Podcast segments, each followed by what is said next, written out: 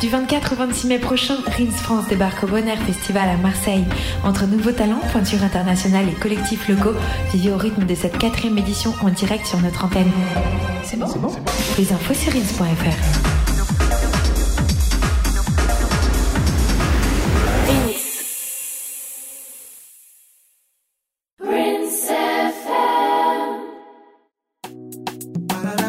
me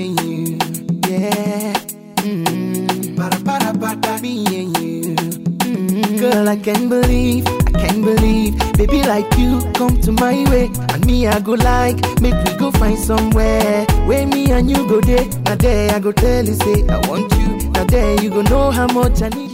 Bonjour, vous êtes en direct dans Piment sur Riz. Je suis accompagnée de Chris, Rhoda et Célia pour cette nouvelle émission. Alors, au menu, de cette, au menu du jour de cette émission, beaucoup de choses. On va parler de danse, on va parler de fesses, on va parler de syndrome de l'imposteur, de, de médiocrité blanche. On va avoir évidemment le salipo avec une magie. Donc, restez avec nous, on se retrouve juste après le tweet Me and You de Bracket.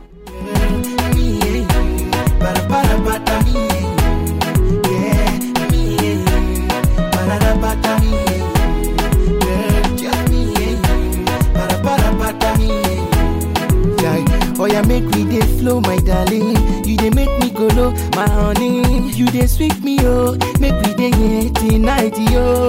Mm-hmm. One plus one is equals to two. But me and you, we are equals to one. The way you dey laugh, now the way I dey laugh, we do make sense. That's why I say there's no delay for we day. I want to share my love with you. Anything you want, I go give 'em to you. There will be no more problems if you give your love to me, baby.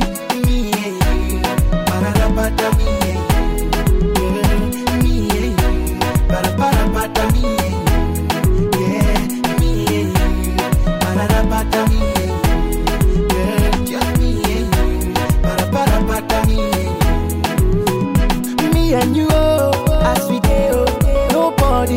Nobody be like us. The love for me and you know be by force, and that is why I made you my choice. I say nobody be like us. We do make sense. That's why I say me and you. Oh me and you. Vous êtes en direct dans l'émission Piment. C'était Me and You, un tube, euh, un classique de pop nigériane euh, qui est sorti en 2009-2010. Je suis en mode nostalgie un peu là. Ouais, c'est nostalgique. J'écoute toujours ce son en fait. Je j'ai jamais cessé d'écouter ce son. Il est trop doux. Alors aujourd'hui, comme je disais, je suis accompagnée de Chris, Aïe. Rhoda euh, et Célia. Comment, comment allez-vous? Comment ça va la famille? Ça va et toi, Bintou? Ça va, ça va, ça va. Salut Bintou. Salut. Salut Rhoda. Salut. je suis en train de me débattre avec le micro. essayer Tout se passe bien euh, depuis la dernière émission, depuis il y a 15 jours Ben ouais, on a fait, on est parti au concert de Kassab. D'ailleurs, merci, merci Oh, Bintou. Si on était, c'était grâce à toi. oublié même. Oublié Et déjà euh, Ah, c'était merveilleux, c'était C'était magique, magnifique. euh, mythique, fantastique. Moi, j'étais contente, j'étais avec Pour mon tonton euh, en plus. euh, donc, tu vois, c'était cool euh, de, l'avoir amené pour son anniversaire en plus. Mon premier concert Donc, de légende. Il était, c'était un truc de malade quand je suis arrivée et que j'ai. Tu sais, quand t'arrives sur la passerelle, tu vois. Et là, tu vois les gens, mais tu vois pas les gens, tu vois des petits. Ouais, des petits points. Des petits Ouais. points noirs Ça m'a choqué. J'étais, j'étais, j'étais- franchement, j'étais déstabilisée pendant 10 minutes. Bah, c'est 40 000 personnes quand J'étais même. déstabilisée, c'était assez. Moi, j'ai failli euh, tomber, hein. J'ai perdu l'équilibre, genre je montais les escaliers et tout, vis Bah, la- 40 000 personnes, la chaleur en plus. Oh. La salle, elle est un peu, elle est assez particulière effectivement. Elle est complètement- Euh, non, elle est elle est un peu bizarre quand même. Quand t'es en Ouais, hauteur, t'es- franchement. t'as un peu le vertige. Moi, j'ai j'avais- tomber. hein. J'avais été dans cette salle pour le concert de, de Booba et j'avais senti ce truc-là. Mais là, cette fois-ci, j'étais plus en bas, donc je pense que vous, vous avez peut-être plus senti parce que vous étiez plus Ouais, un, en... un peu plus en haut. Mais en fait, c'est comme un stade de foot, Et genre c'est ça, rempli. en fait. Ouais. C'est c'est impressionnant. Non, mais c'était magnifique, c'était magnifique. Justine Béroir, magnifique. Ah euh, ouais. Martelly, magnifique. euh, non, c'était euh, de varieux, euh, très groovy, Nemo, sexy. Non, on, tout, on est tout c'était c'était beau. Moi, le seul truc que je regrette, c'est que j'aurais bien aimé aller en fosse parce que j'avais vraiment envie Ouais. de danser du zouk, tu vois, et ça Mm. m'a manqué. Ouais. Et, euh, et voilà, mais euh, non, franchement, c'était. un- Franchement, je fais pas beaucoup de concerts et euh, chaque fois que j'en fais, je, dois- je, je me dis, il faut que j'en fasse plus en fait. hmm. Et euh, c'est Rhoda qui fait, qui fait plus de concerts. Enfin, et Ah, tout le temps, elle dit. Euh, elle J'ai un dit, euh, concert. Honnêtement, cette année, j'ai fait, j'ai pas fait énormément de concerts. Et justement, c'est ça qui est assez. euh, Tous les concerts, j'ai fait. Il y a deux concerts. Y il y en a deux.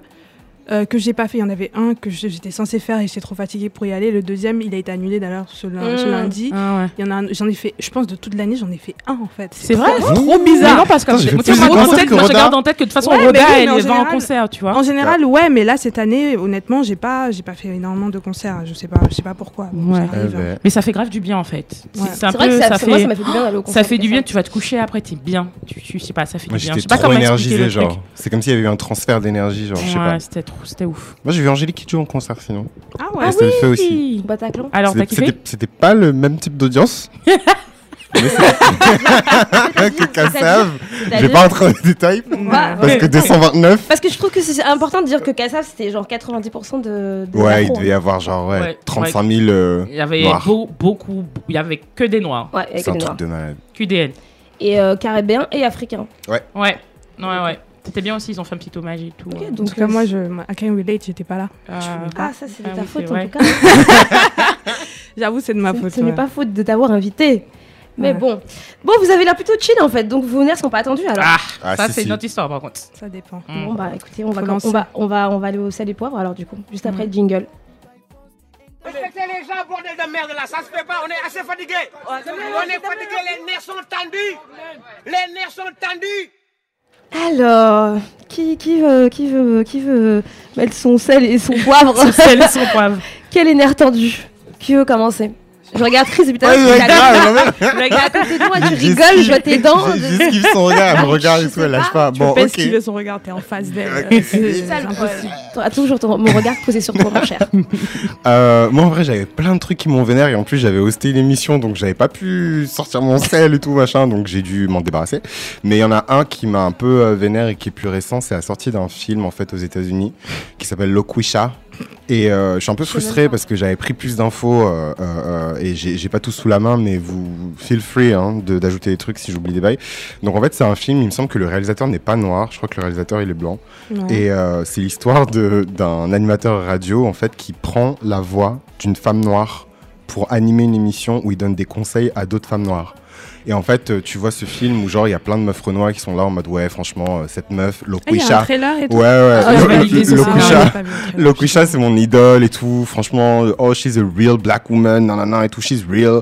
Et, euh, et moi, ça m'a un peu vénère parce que ça m'a tout de suite fait penser à, à tous ces trucs où on a des, des, des hommes qui se déguisent en, en, en, en femme noire. Donc là, en l'occurrence, c'est un homme blanc, donc ça, ça choque un peu. Je, je sais pas si ça fait un bad buzz de fou aux États-Unis, sinon on en aurait entendu parler. Et tant mieux, en fait, au final, ça veut dire que. Non, si, si, si, il y a eu des. euh, Ah ouais après, après, je pense que les gens ignorent un peu parce que ça, c'est vraiment, euh, tu vois, le truc. C'est euh, l'extrême quoi. là, vraiment. non, Enfin, je pense que c'est vraiment juste pour choquer et pour que les gens Et en pour faire de la promo, tu vois. J'ai vu, j'ai vu ça passer sur des, sur des blogs, euh, j'ai vu ça sur Shadow and Act, j'ai vu ça probablement sur euh, Roots aussi. Moi, j'ai eu un Euh, appel au boycott et euh, du coup, j'ai vu Ah ce truc-là. Ouais, ouais, mais j'ai vu ça passer, mais.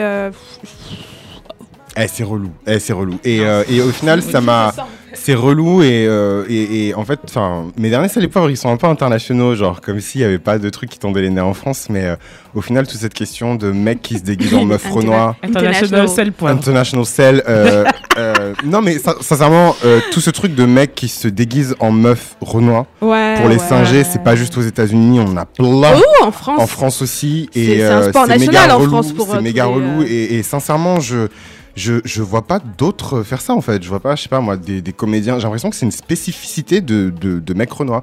Ouais. Et Et de, et de mecs maghrébins aussi. Je pense que Je- maghrébins, je des fois, pas, ils se bah, déguisent en. En meuf, Non. euh, non, Pas meuf, meuf non, renois. non, Je- Non, pas meuf meuf, rebeu. pas meuf renois, mais En meuf rebeu, non. genre. Non, que Non. je me souvienne de l'âge, ça me Non. parle pas. Ça Je me sais pas, j'ai genre j'ai des images de, comédiens français Moi, en train de faire, rien, je sais là. pas. Il y a Madame Sarfati, mais c'est pas rebeu, C'est la, mère juive. Ouais, Tu vois voilà, c'est tout. hein. Mais hein. après, c'est vrai qu'il y a des comédiens comme Jamel Debbouze et tout, ils ont quand même fait tout leur beurre en se moquant de l'accent de leur maman ou. Mais Ah pas ouais nécessairement Ouais. se déguiser, tu vois. Genre, Ouais. c'est pas Issa Doumbia qui se déguise Tu en vois, maman. Putain, Ou, euh, À faire des ou trucs Ahmed euh, problématiques, Silla, tu vois, qui euh, se déguise, ouais. genre Zarma se déguise en maman et qui, Tu vois qui est dans la et à caricature. faire l'accent et tout dans la caricature et tout Mm, et faut- des trucs méga dégradants et tout. Enfin, je sais pas. En tout cas, je trouve que c'est c'est vraiment un Faut truc. que je confesse un truc. Vas-y. Eh Bien, je suis un humoriste de Baltimore qui s'appelle Vonté Putain, il est. Et il fait ça et tout qui imite des femmes tout le temps, mais franchement, c'est- Mais il est archi. Il Non, mais c'est pas pareil. Comment ça, c'est pas il pareil imite des femmes noires? Il imite des, on- on- on- on il imite des femmes noires parce que quand il, de toute façon il est noir, donc on Mm. peut pas imaginer qu'il imite autre chose que des femmes noires. Donc il, oui, même dans les attitudes qu'il prend, la façon dont il parle. euh, Ouais, mais c'est pas oui, oui, pareil. mais- En quoi c'est pas pareil? Bah, moi, par exemple, tu vois, genre, je regarde, enfin, grâce à Célia d'ailleurs, je regarde ses vidéos. il met genre, euh, il s'attache fait- les cheveux avec un tissu et c'est bon. Et Bah, après il se déguise vois, pas. il euh, est juste un durag et genre, en fait, il, est, il fait des Non, mais ma scènes. question c'est en quoi c'est pas pareil? Pour moi, c'est pas pareil parce que. Ben, parce pas- que- pour moi, c'est pas pareil non, moi parce j'ai pas que. dit ça, j'ai dit que c'est problématique et que Pour j'assume. moi, pour moi, c'est pas pareil parce que par exemple dans ces scènes, tu vois, il va faire des trucs, des versus, tu vois, genre dans cette situation, moi en tant que mec, je vais réagir comme ça, Ouais. une meuf va réagir comme ça, tu vois. C'est complètement différent d'un Nissa Doumbia qui va arriver sur scène en je sais pas quoi, euh, je sais quoi son, alter ego euh, machin, singé, tu vois. mais, mais je pense qu'au final il y a des il y a des similitudes je pense Ouais. hein, parce que Ouais. le mec il singe quand même des femmes euh, il dit euh, Ouais. enfin t'es un mec euh, qu'est-ce que tu sais en fait de comment euh, une femme va une femme en général va, ré- va réagir en fait c'est essentialisé donc pour moi c'est clairement euh, Et c'est problématique, de toute façon, Ouais. c'est clair. après bon Ouais. ça, ça vous fait rire moi aussi il y a des trucs débiles qui me font rire tu vois Ouais. mais après euh, tu vois C'est problématique quand même. Moi, du coup, c'est euh, Roda, alors c'est quoi ton sel et poivre, toi? Qu'est-ce Ah a tendu ouais. les nerfs? Bah oui, je enchaîne. T'as le- que que Célia. non, t'es en face de moi. Euh, alors moi mon sel et poivre alors il est euh, vous allez vous allez avoir l'impression que je suis dans un autre espace-temps mais euh, euh, j'ai pas eu je pense j'ai pas eu le, le temps de faire un sel et poivre bien corsé il y a, il y a quelques mois euh, vous rigolez mais j'ai pas encore encore rien dit. Vous rigolez déjà. Mais j'ai pas eu le temps de faire euh, un et poivre bien corsé il y a quelques mois à propos euh, euh, des réactions sur l'album de Solange. Ah, Euh, donc ça date de genre fin février un truc comme ça. Mhm. parce qu'il y a eu quand son album est sorti euh, il y a eu plein de il y a eu plein de, de, de réactions enfin Mm. de plein de, de critiques euh, Oui, il était attendu, donc. assez, assez rapides ou pas tu vois de cet album et de euh, comment on appelle ça comment on dit ça en français dis, dis- enfin, dismiss, comment on dit ça plein de gens qui ont aussi méprisé un peu l'album en le Mhm. supprimant en disant non mais c'est pas pour moi c'est pour les meufs euh, qui boivent euh, Qui qui boivent. boivent du lait de soja Ouais, ou Du lait d'amande. du lait d'amande Mhm. et euh, en ça fait va. Et en fait, il y a un truc euh, récent, là, y a, hier, en fait, il y a Tyler, the Creator, qui a sorti son album, euh, qui s'appelle Igor. Et en fait, cet album, donc c'est son sixième album, euh, il est sorti hier, ça fait quelques semaines déjà qu'il tease un peu sur ce que, ce que ça va être, sur les morceaux, etc. Et euh, donc je l'ai écouté hier, j'ai passé, j'ai passé, je pense, je l'ai écouté au moins deux fois et je l'ai écouté en, arrivant ici. Et c'est un très bon album en fait. Et, euh, et en fait, j'y ai vu beaucoup de similitudes avec euh, When I Get Home de Solange. Je sais pas si vous l'avez écouté Bah, ou parce pas. qu'il est, Moi, il y, a y des titres qui sont produits par euh, Tyler, the Creator, dans la- dans l'album. Oui, oui, mais il y, en a un, je crois, qui est, pro- qui est où, où il est, il est pas produit entièrement. Je pense qu'il est producteur avec d'autres, en fait, avec euh, Solange Mhm. aussi. Tu vois, Solange, elle a produit, arrangé entièrement son album. Comme Tyler, the Creator, il a aussi pro- pré- enfin, présenté son album comme un truc entièrement produit, euh, arrangé par lui-même. Euh, donc, je pense que c'est un peu une tendance qu'il y a aujourd'hui dans euh, la musique où on essaye, ils essayent de, comment dire, d'expliquer qu'ils sont plus que des interprètes, des artistes, des producteurs, des euh, ont le full arrangeurs, package, etc., quoi. etc. Et donc en fait je parle de cet album là parce que moi en fait hier donc en écoutant l'album je, je vais sur Twitter et je vois qu'il y a beaucoup de il y a beaucoup de réactions en fait qui sont largement positives en fait.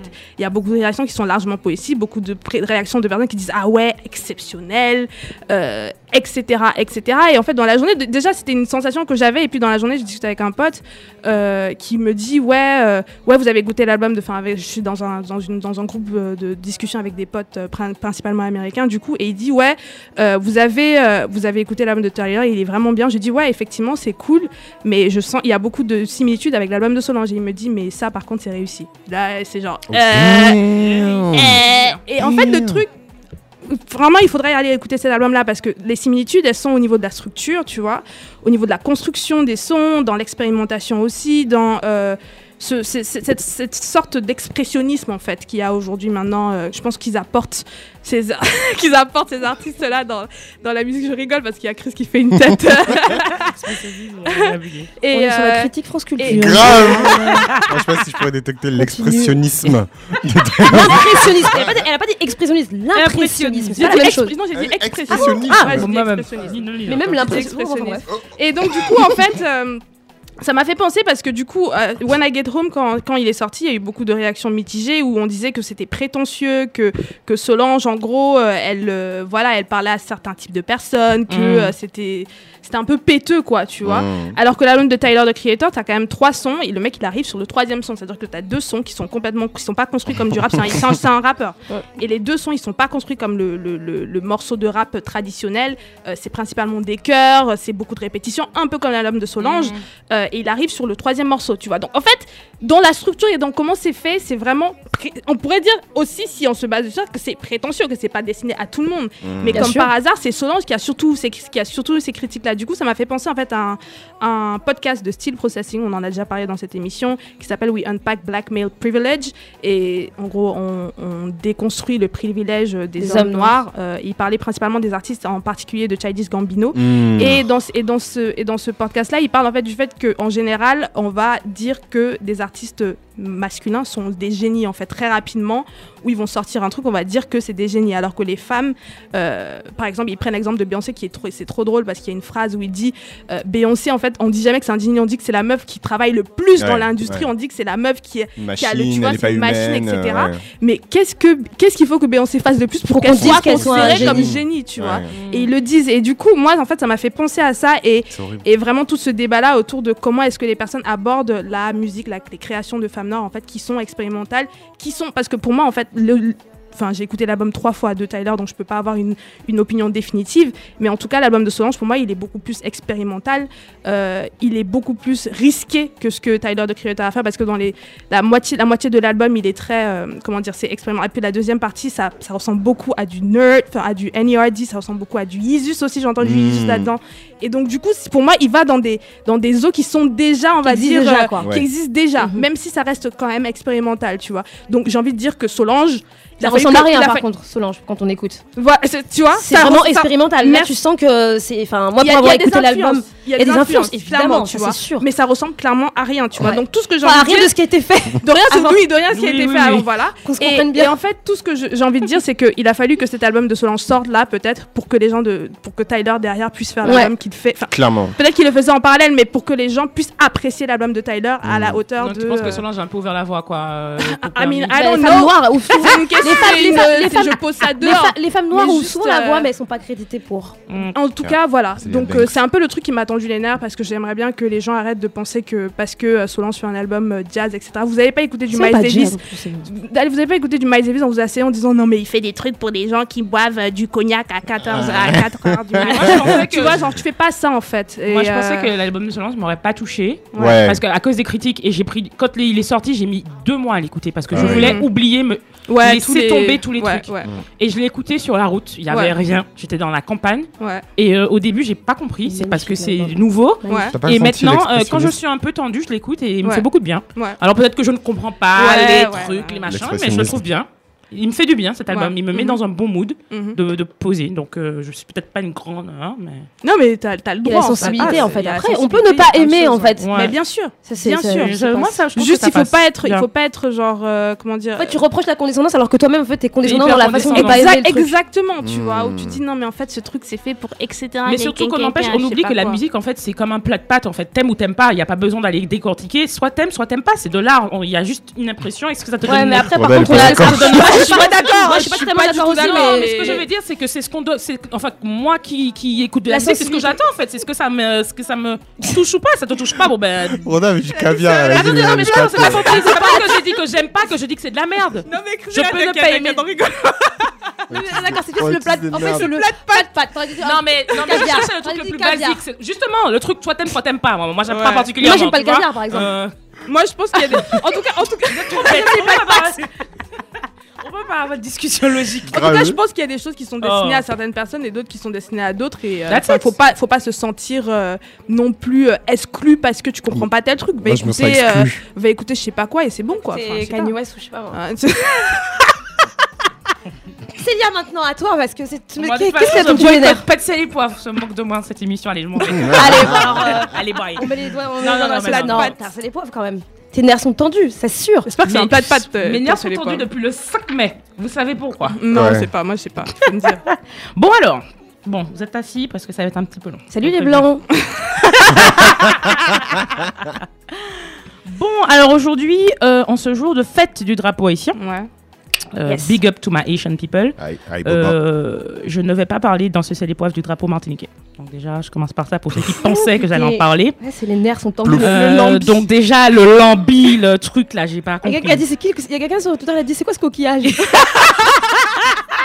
Je te jure. Mais moi quand je dis ça m'a tellement énervé en fait. Genre, ça- Mais non mais c'est vrai. T'imagines les gens vont voir ça ils pensent que c'est un coquillage. hein. C'est un- lambi, bref. Donc, c'est le- le- ce, ce truc-là, ce drapeau-là. Donc, je ne veux pas en parler, c'est pas mon seul épreuve. Qui, ce drapeau qui n'a aucune histoire politique, qui n'est lié à aucune lutte, à aucun fait historique. Le truc, c'est un truc qui a été monté sur Photoshop. Je sais pas c'est quoi, Parachute. Qui a fait ce truc sur photo Adobe, Adobe Creator, Quoi, sur Paint sur Paint, dire whatever. C'est d'Apple marketing. Je n'ai pas choisi de parler de ça, ça ne ce sera pas mon seul épreuve.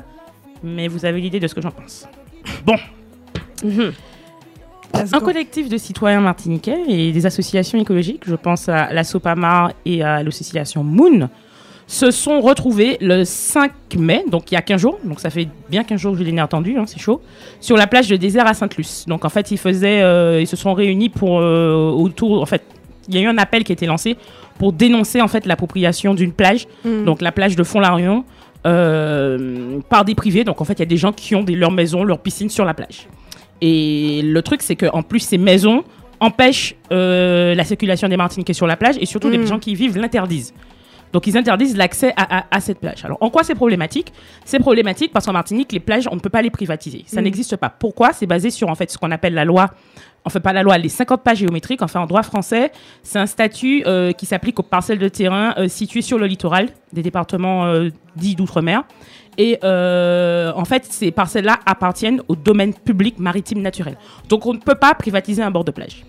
Les 50 pas géométriques représentent à peu près 80 mètres entre la vague la plus forte, enfin en tout cas l'eau, et le reste de la plage jusqu'à quand tu montes sur les terres.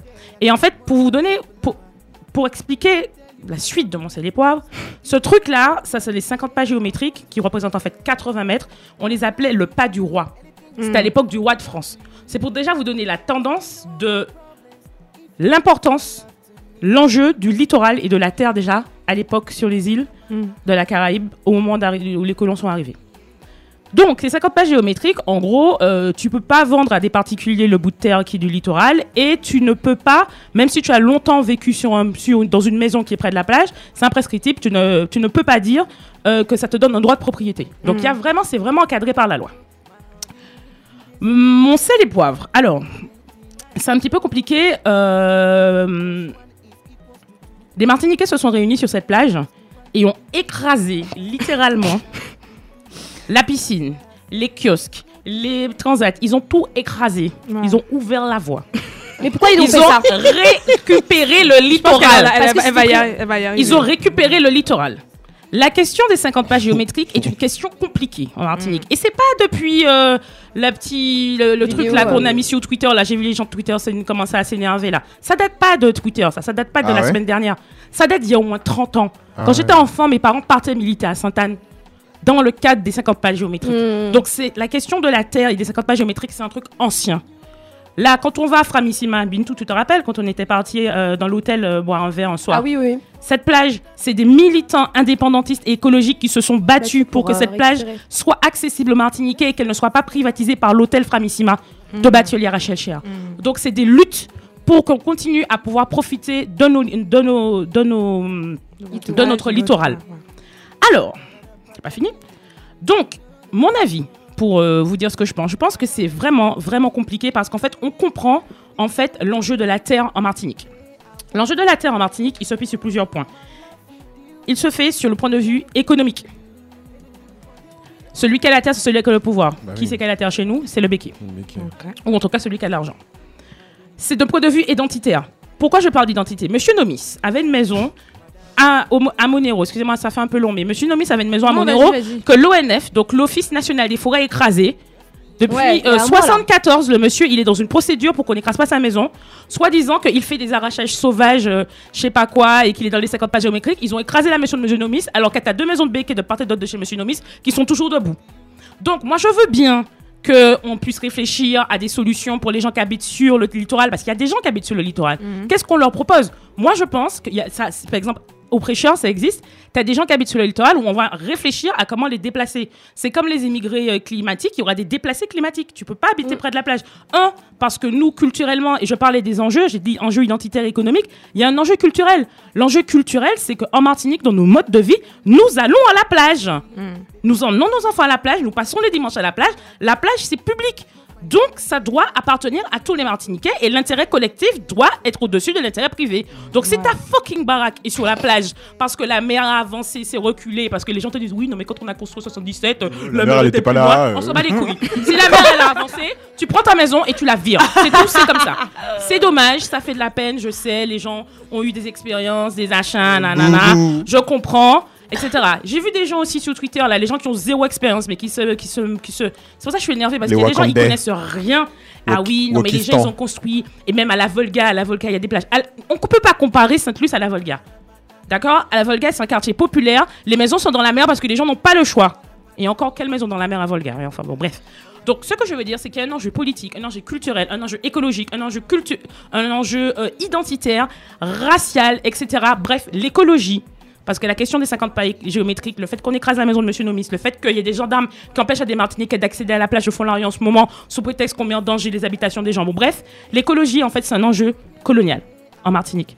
Les sargasses, le chlordécone, les 50 pas géométriques, la montée des eaux, enfin j'en oublie, c'est un enjeu qui est extrêmement important. Et la terre en Martinique, c'est le pouvoir et c'est l'argent.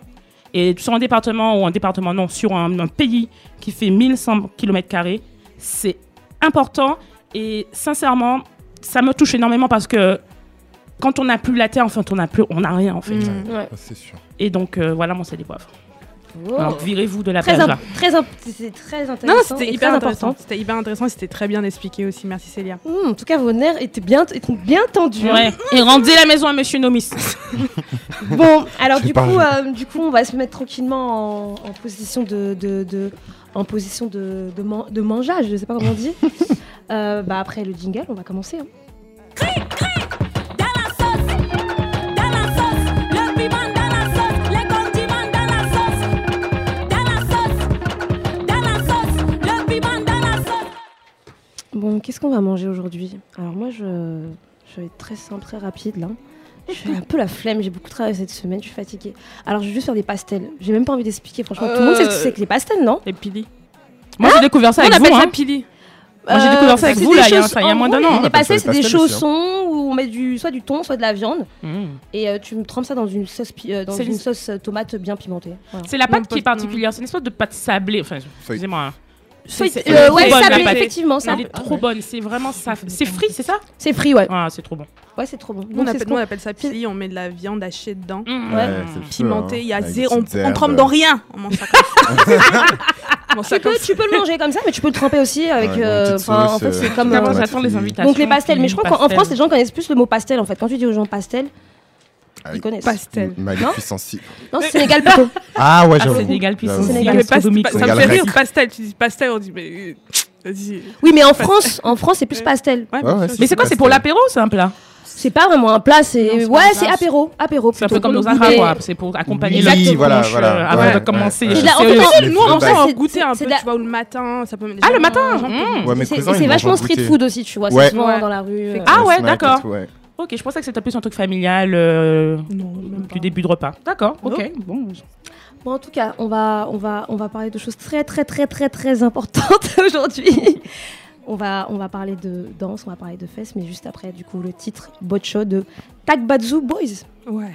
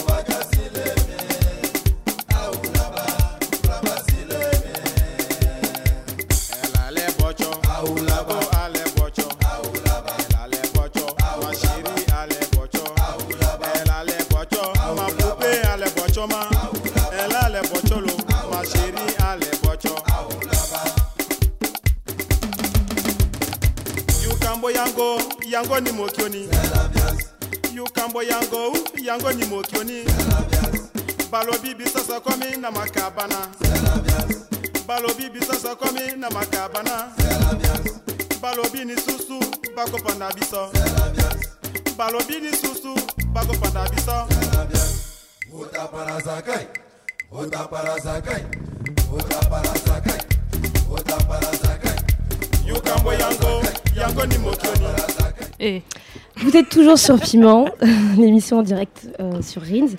Alors, on vient d'écouter Botchor, un titre de groupe Très ivoirien Chak très Bazoo Boys. C'est un choix de Roda. Tu, tu, tu nous dis pourquoi tu as choisi ce titre Bah, je vais l'expliquer peut-être plus tard, tu sais, vu que je vais peut-être l'expliquer plus tard, mais en tout cas, euh, vu que ça introduit le sujet, mais je l'ai choisi parce que c'est un morceau mythique du début des années 2000.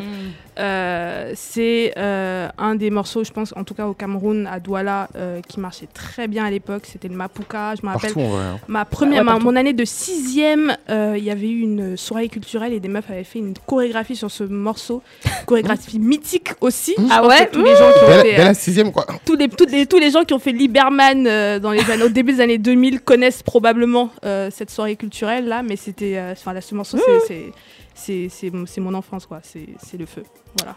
Ok, alors ce morceau pour introduire le sujet, euh, le sujet du, jour, il y a deux sujets, mais le premier sujet du jour. Alors il y a deux, en fait plus de deux, deux trois, peut-être quatre semaines, euh, un tweet euh, de la journaliste Kumbis, j'ai pas trouvé son nom de famille, mais elle est assez populaire sur Twitter. Donc c'est Kumbis, a attiré mon attention. le, le tweet disait, je cite, Je suis sénégalaise et le lumpol chez nous est une danse culturelle et commune. Les mamans et les jeunes la dansent lors des fêtes et personne n'est outré. Le fait de vouloir rendre le twerk vulgaire est de l'ethnocentrisme et du dédain. Fin de citation. Deux choses m'ont interpellée euh, dans ce propos. D'abord, euh, le fait qu'elle donne la paternité du twerk euh, à cette danse sénégalaise, le lumpel. Et puis, une autre chose, le fait qu'elle dénonce en fait ce procès en vulgarité qu'on a tendance quand même à entendre souvent sur le twerk. Mais que selon elle, en tout cas, on ferait moins sur les danses sénégalaises ou les danses africaines. Bon, un petit élément de contexte. Le twerk est une des danses les plus populaires de notre génération. C'est une danse qui est née dans le sud des États-Unis au milieu des années 90. En tout cas, les spécialistes s'accordent à remonter la source à 1995 avec le morceau de la rappeuse afro-américaine Chicky Black. Le, titre s'appelait Twerk Something. Désolé pour mon accent. Donc, vous me direz, c'est quoi le, quoi le, rapport avec euh, la danse euh, lumpel Bah, eh bien, ce sont d'abord des danses noires, dansées, promues, créées, inventées par des femmes noires africaines. Et puis, ces danses se polarisent sur des mouvements cadencés de bassins, de fesses. Et ce dernier aspect, en fait, fait que ces danses sont ultra populaires, ont créé des mouvements musicaux, même des business, et puis des débats enflammés euh, sont nés de tout ça.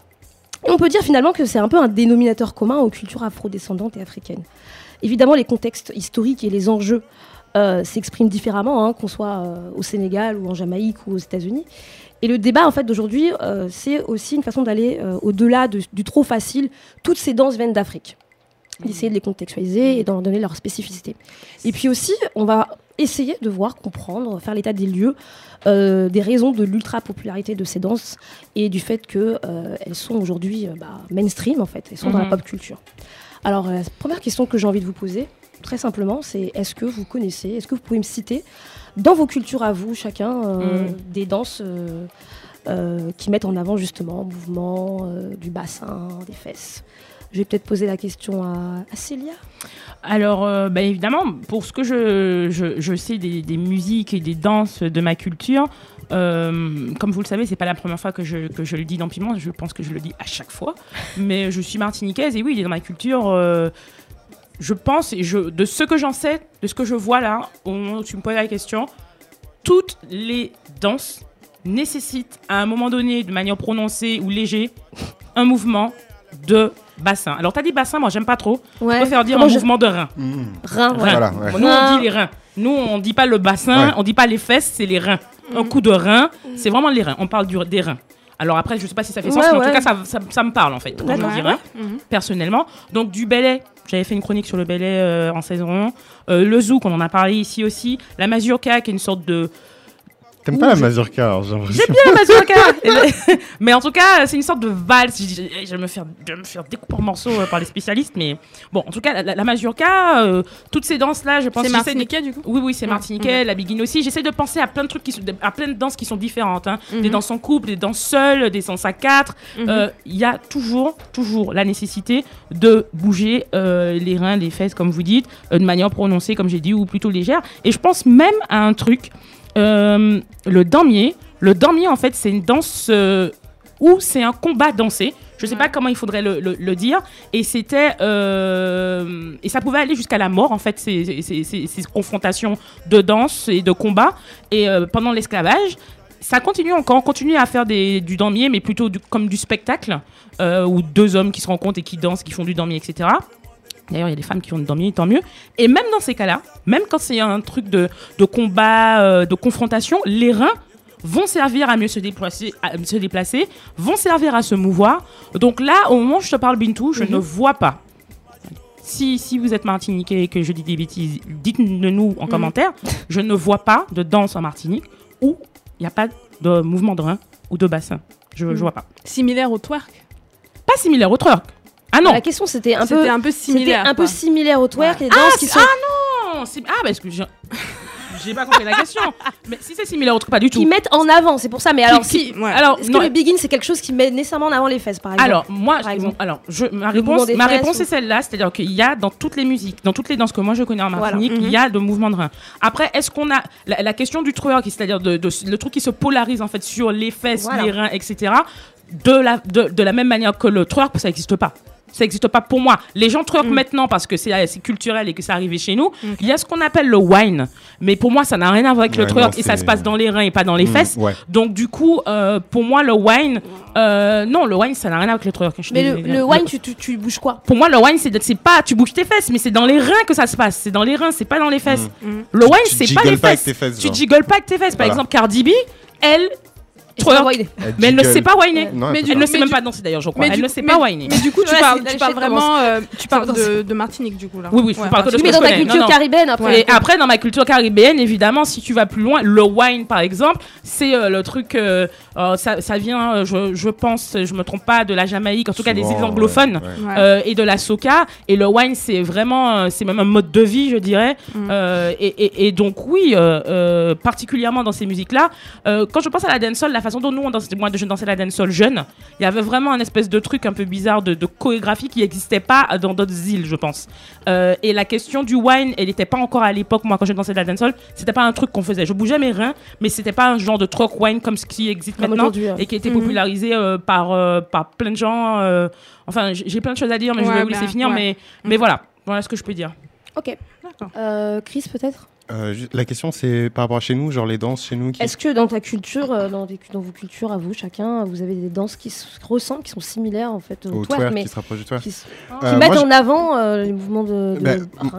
Moi, j'ai eu un peu de, de- de mal avec la question parce que, enfin, pour moi, et dans ma culture, du coup, je, suis originaire du, du- du Bénin, ma mère est née là-bas, etc., etc.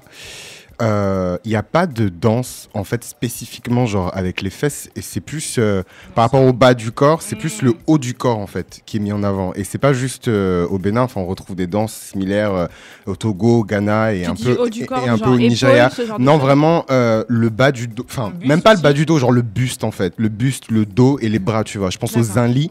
Euh, si vous, vous avez déjà vu des clips d'Ang- d'Angélique Kidjo, en fait, ce qu'elle danse avec ses bras comme ça, c'est du zinli.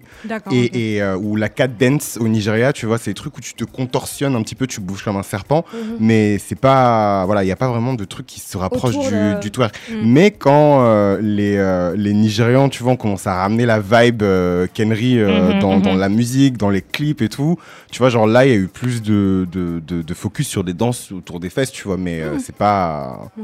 C'est pas un truc que j'ai vu là-bas en tout cas. Je trouve que, enfin, enfin moi en tout cas quand j'ai vu autour de moi dans les fêtes de famille etc machin des, des, des, des filles qui avaient le, enfin pas l'audace mais bon qui dansaient comme ça, tout de suite tu vois c'est, c'est méga décrié, c'est Mhm. vulgaire, euh, tu vois c'est bon. Après peut-être que j'ai un milieu un peu plus conservateur, je sais pas mais. On en, on en discutera après. Et Ouais. du coup, toi, Roda Euh, moi, en fait, ma, ma réponse, du coup, je, enfin, déjà, s'il faut que je reste, enfin, je sois très proche de ma réalité, donc de camerounaise qui ont dit au Cameroun, je dirais qu'il y, a des- il y a des danses, en fait, qui sont similaires, pas forcément qui sont- parce que le twerk c'est vraiment, Ouais. euh, certes c'est c'est les, c'est le- c'est les reins qui bougent, mais aussi les fesses en fait. Tu bouges Mhm, les reins pour que tes fesses puissent bouger. en fait. Exactement. Et en fait, euh, au Cameroun par exemple, à une époque il y avait le zengue. Le zengue en fait qui était un peu euh, dans ce type-là où euh, tu bougeais en fait. euh, mais en fait le zengue était, était non seulement pratiqué par des hommes mais par des femmes aussi Mhm. en fait les deux. Euh, je pense aussi, aussi forcément au makossa. Le makossa, en fait, pour danser le makossa, c'est les, tout se joue en fait dans les reins principalement. Et le makossa aussi, c'est dansé aussi bien par les, euh, par les femmes que par les hommes. Mm.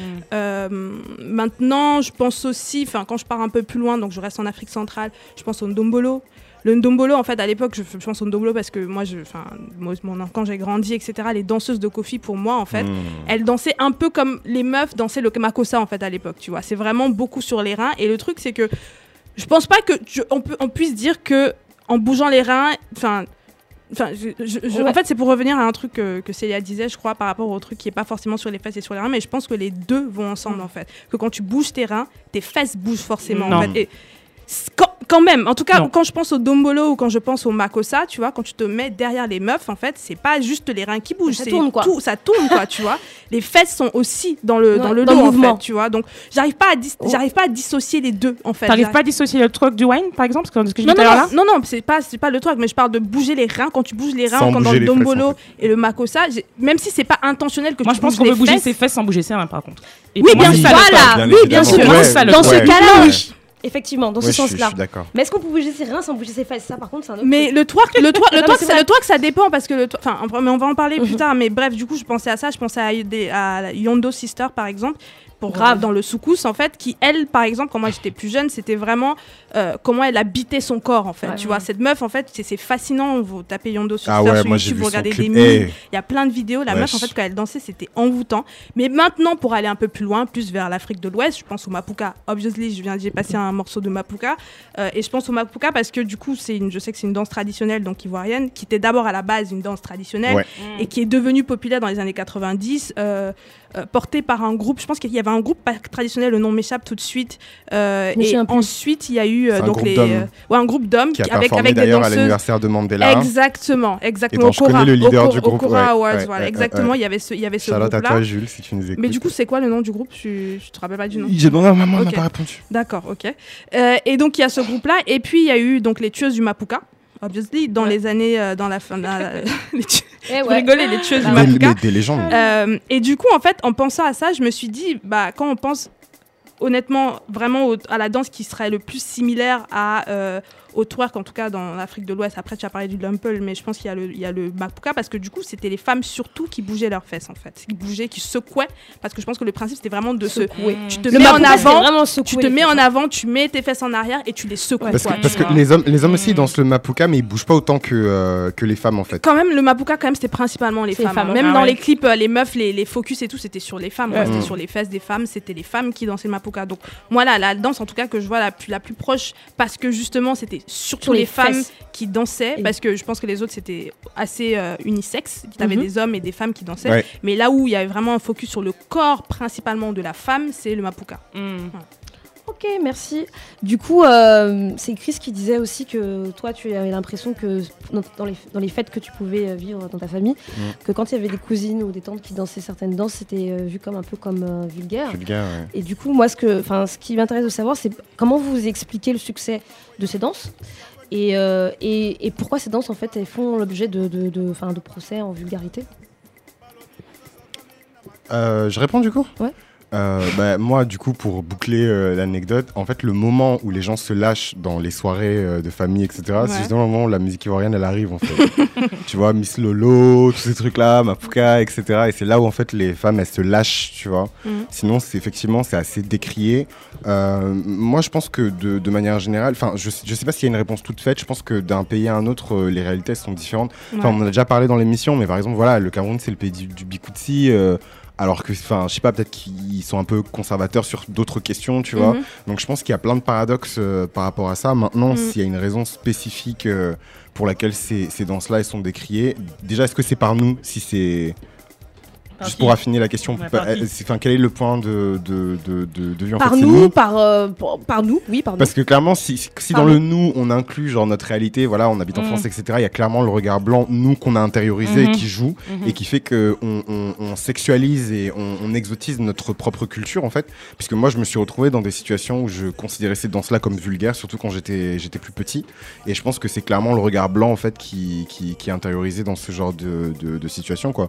Tout en prenant en compte le fait que le, les corps des femmes noires qui étaient mis en avant, en fait, dans ces clips-là, parce que c'est pas juste. euh, Enfin, c'est pas juste des danses, voilà, il y avait tout un truc avec des clips, etc. Mhm. Le corps de la femme noire, il est déjà hyper sexualisé, donc ça rajoute encore, euh, tu vois, euh, euh, quelque chose par-dessus ça. Je pense que c'est la somme de, de ces choses-là qui font qu'on peut percevoir ces, ces danses-là comme vulgaires ou, ou en tout cas qu'on essaie de prendre de la distance par rapport à ces danses-là. Mais en même temps, elles sont. et Comment tu expliques du coup le succès? Elles sont vues comme vulgaires, mais comment tu expliques Comment tu expliques Bah, tout ce qui est interdit, ça, ça fascine déjà, tu vois. Enfin, moi, je sais que, Ouais. voilà, les, mes cousines, euh, voilà, elles avaient pas le droit de, de, faire ces trucs-là, mais en cachette, voilà, elles faisaient des battles de danse, euh, danser du mapuka, euh, moi j'étais là, euh, voilà, tu vois, c'est ce qui, ce qui interdit, ça fascine, et en même temps, je pense que quelque part, il y a aussi un effet cathartique, tu vois, tu, tu, libères ton corps un peu, enfin, quand on sait à quel point le corps des femmes noires, il est policé, tu vois.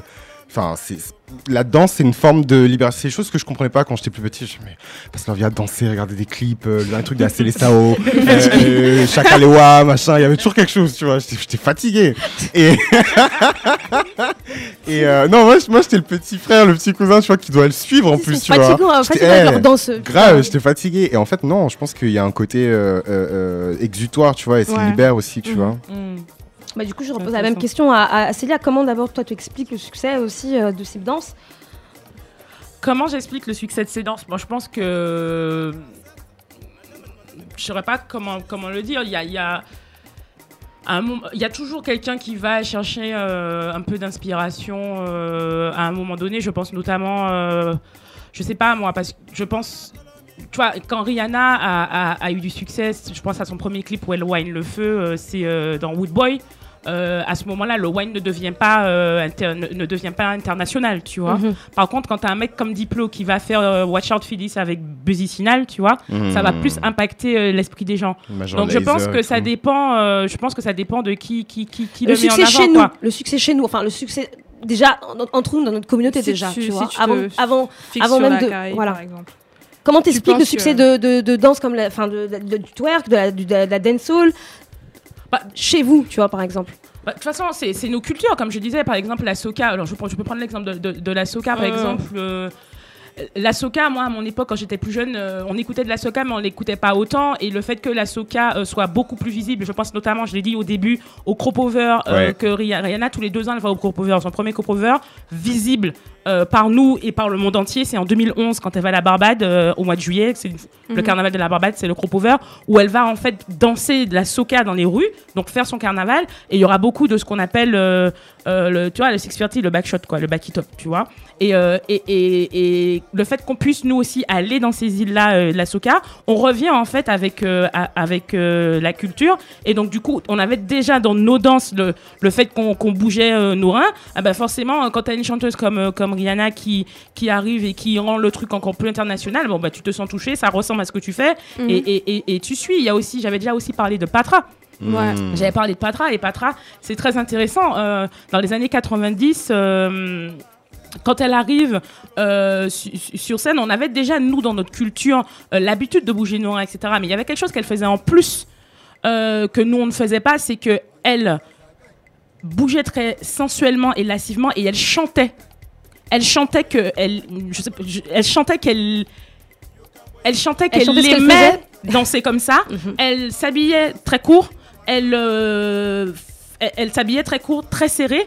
Et en fait, elle allait déranger les gens parce qu'elle le faisait à la télé, elle le faisait dans des concerts. Je vous avais déjà dit qu'ils avaient voulu interdire Ouais, le concert ouais, de Patra. ouais. Alors que dans nos cultures, c'est des choses. Donc, du coup, moi, Bah. je pense que c'est des sociétés qui sont très hypocrites parce que finalement, c'est des choses qu'on va faire dans des zouks, dans le noir, euh, etc. Mais quand Patra le fait de manière ouverte et qu'elle dit qu'elle aime le sexe, quand elle dit. euh, euh, put, euh, quand elle dit dans Banana, euh, put, euh, I want a cup of tea, Miss Sasa, elle parle de sexe et elle fait les mouvements et de manière très ouverte. Et ça, ça, et ça je pense qu'il y a, une, tu vois, tu as un peu un- deux niveaux quoi. Quand Ouais, c'est dans le zouk et dans le noir, comme il a Mm. dit Chris, quand c'est caché, ça fonctionne bien. Mais quand tu as une femme qui dit ouvertement qu'elle a une position, qu'elle aime le sexe et qu'elle a des mouvements où elle, en plus, c'est même pas une position où il y a un cavalier. Parce que, Ouais. par exemple, dans le zouk, c'est le cavalier qui dirige. Ah ben, dans, dans, quand, quand Patra, dans le clip Pull Up To Me Bomba, elle se penche, le gars est derrière elle, et on pense, et quand j'ai lu pour préparer l'épisode, on se dit oui, euh, les femmes sont euh, passives. Les femmes sont pas passives dans un back top. Elles sont pas passives. Si tu fais un bon back top, Elle qui dirige, en c'est fait. elle Qui dirige en fait. Ouais. Et c'est elle qui donne des fesses.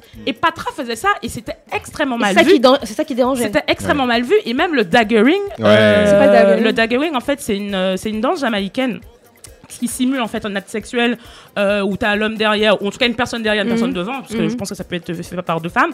Et euh, c'est perçu comme, c'est dit comme euh, la simulation d'un acte sexuel violent. Alors moi je dis la Ah oui simulation d'un acte sexuel dit violent parce que la violence, si la personne qui, qui si les personnes qui le font le font et, et sont, Sont tous les deux ok pour le faire, euh, qui, qui juge la violence de, Ouais, de ouais. la danse ou pas Mm. Mais en tout cas, cette, cette, cette danse-là, euh, pour plein de raisons, a été, euh, A été censurée, interdite, a est interdite à la radio encore aujourd'hui.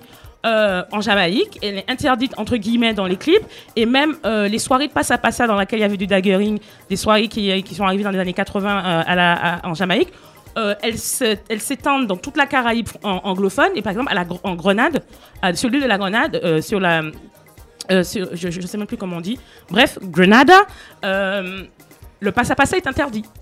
Parce qu'on dit que les danses jamaïcaines sont en train de take over les Des- cultures euh, anglophones de la Grenade, par exemple, et que les Mm. gamines, les, les- parce qu'ils disent que c'est des jeunes filles, ne savent plus s'habiller, ne savent plus se comporter et sortent de la norme Genre, et des mœurs. Procès en dépravation. Après- Voilà, après- alors que c'est des îles dans lesquelles il y a la soca en fait. Donc Ah. tu vois bien qu'il y a un truc qui se passe. Après, je sais, pas si je suis légitime pour réagir à ça, mais enfin, on- le, on- le daggering, c'est impressionnant quand même. hein.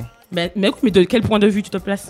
Du coup, euh, pour, pour finir sur cette question-là, euh, Rhoda, comment comment t'expliques le succès de ces danses et comment tu expliques effectivement qu'il peut y avoir des procès en vulgarité ou en, ou en dépravation, je sais pas comment on dit. Alors, moi déjà, je, je voulais, en fait, je voulais réagir, que j'ai complètement oublié de le faire, mais je voulais réagir aussi sur euh, la quote du coup de Kumbi. euh, Kumbis, Kumbis, Kumbis. voilà. son de prénom. Kumbis euh, et euh, où elle dit qu'elle met le lumple et elle met entre guillemets le twerk et en fait elle dit que littéralement le lumple c'est le twerk, twerk, tu vois et moi je pense que non je pense que c'est important de recentrer en fait toutes ces cultures là là où elles sont tu vois Mm. ça veut dire que les gens ont tendance à vouloir légitimer ou plutôt Ouais. justifier le twerk en allant vers l'Afrique, en créant une sorte d'authenticité- africaine, en disant c'est très traditionnel, ancestral. C'est pour ça en fait qu'il faut valider. Mais en fait, tu peux, je pense que tu peux très bien rester dans un contexte américain, tu vois, Caribéen. d- américain ou caribéen, où tu dis que le twerk en fait, voilà, par exemple, c'est dans la culture de la Nouvelle-Orléans, comme tu l'as dit, tu ouais, vois, ouais. qui vient du, qui, ça vient du, de, de la bounce music, ça,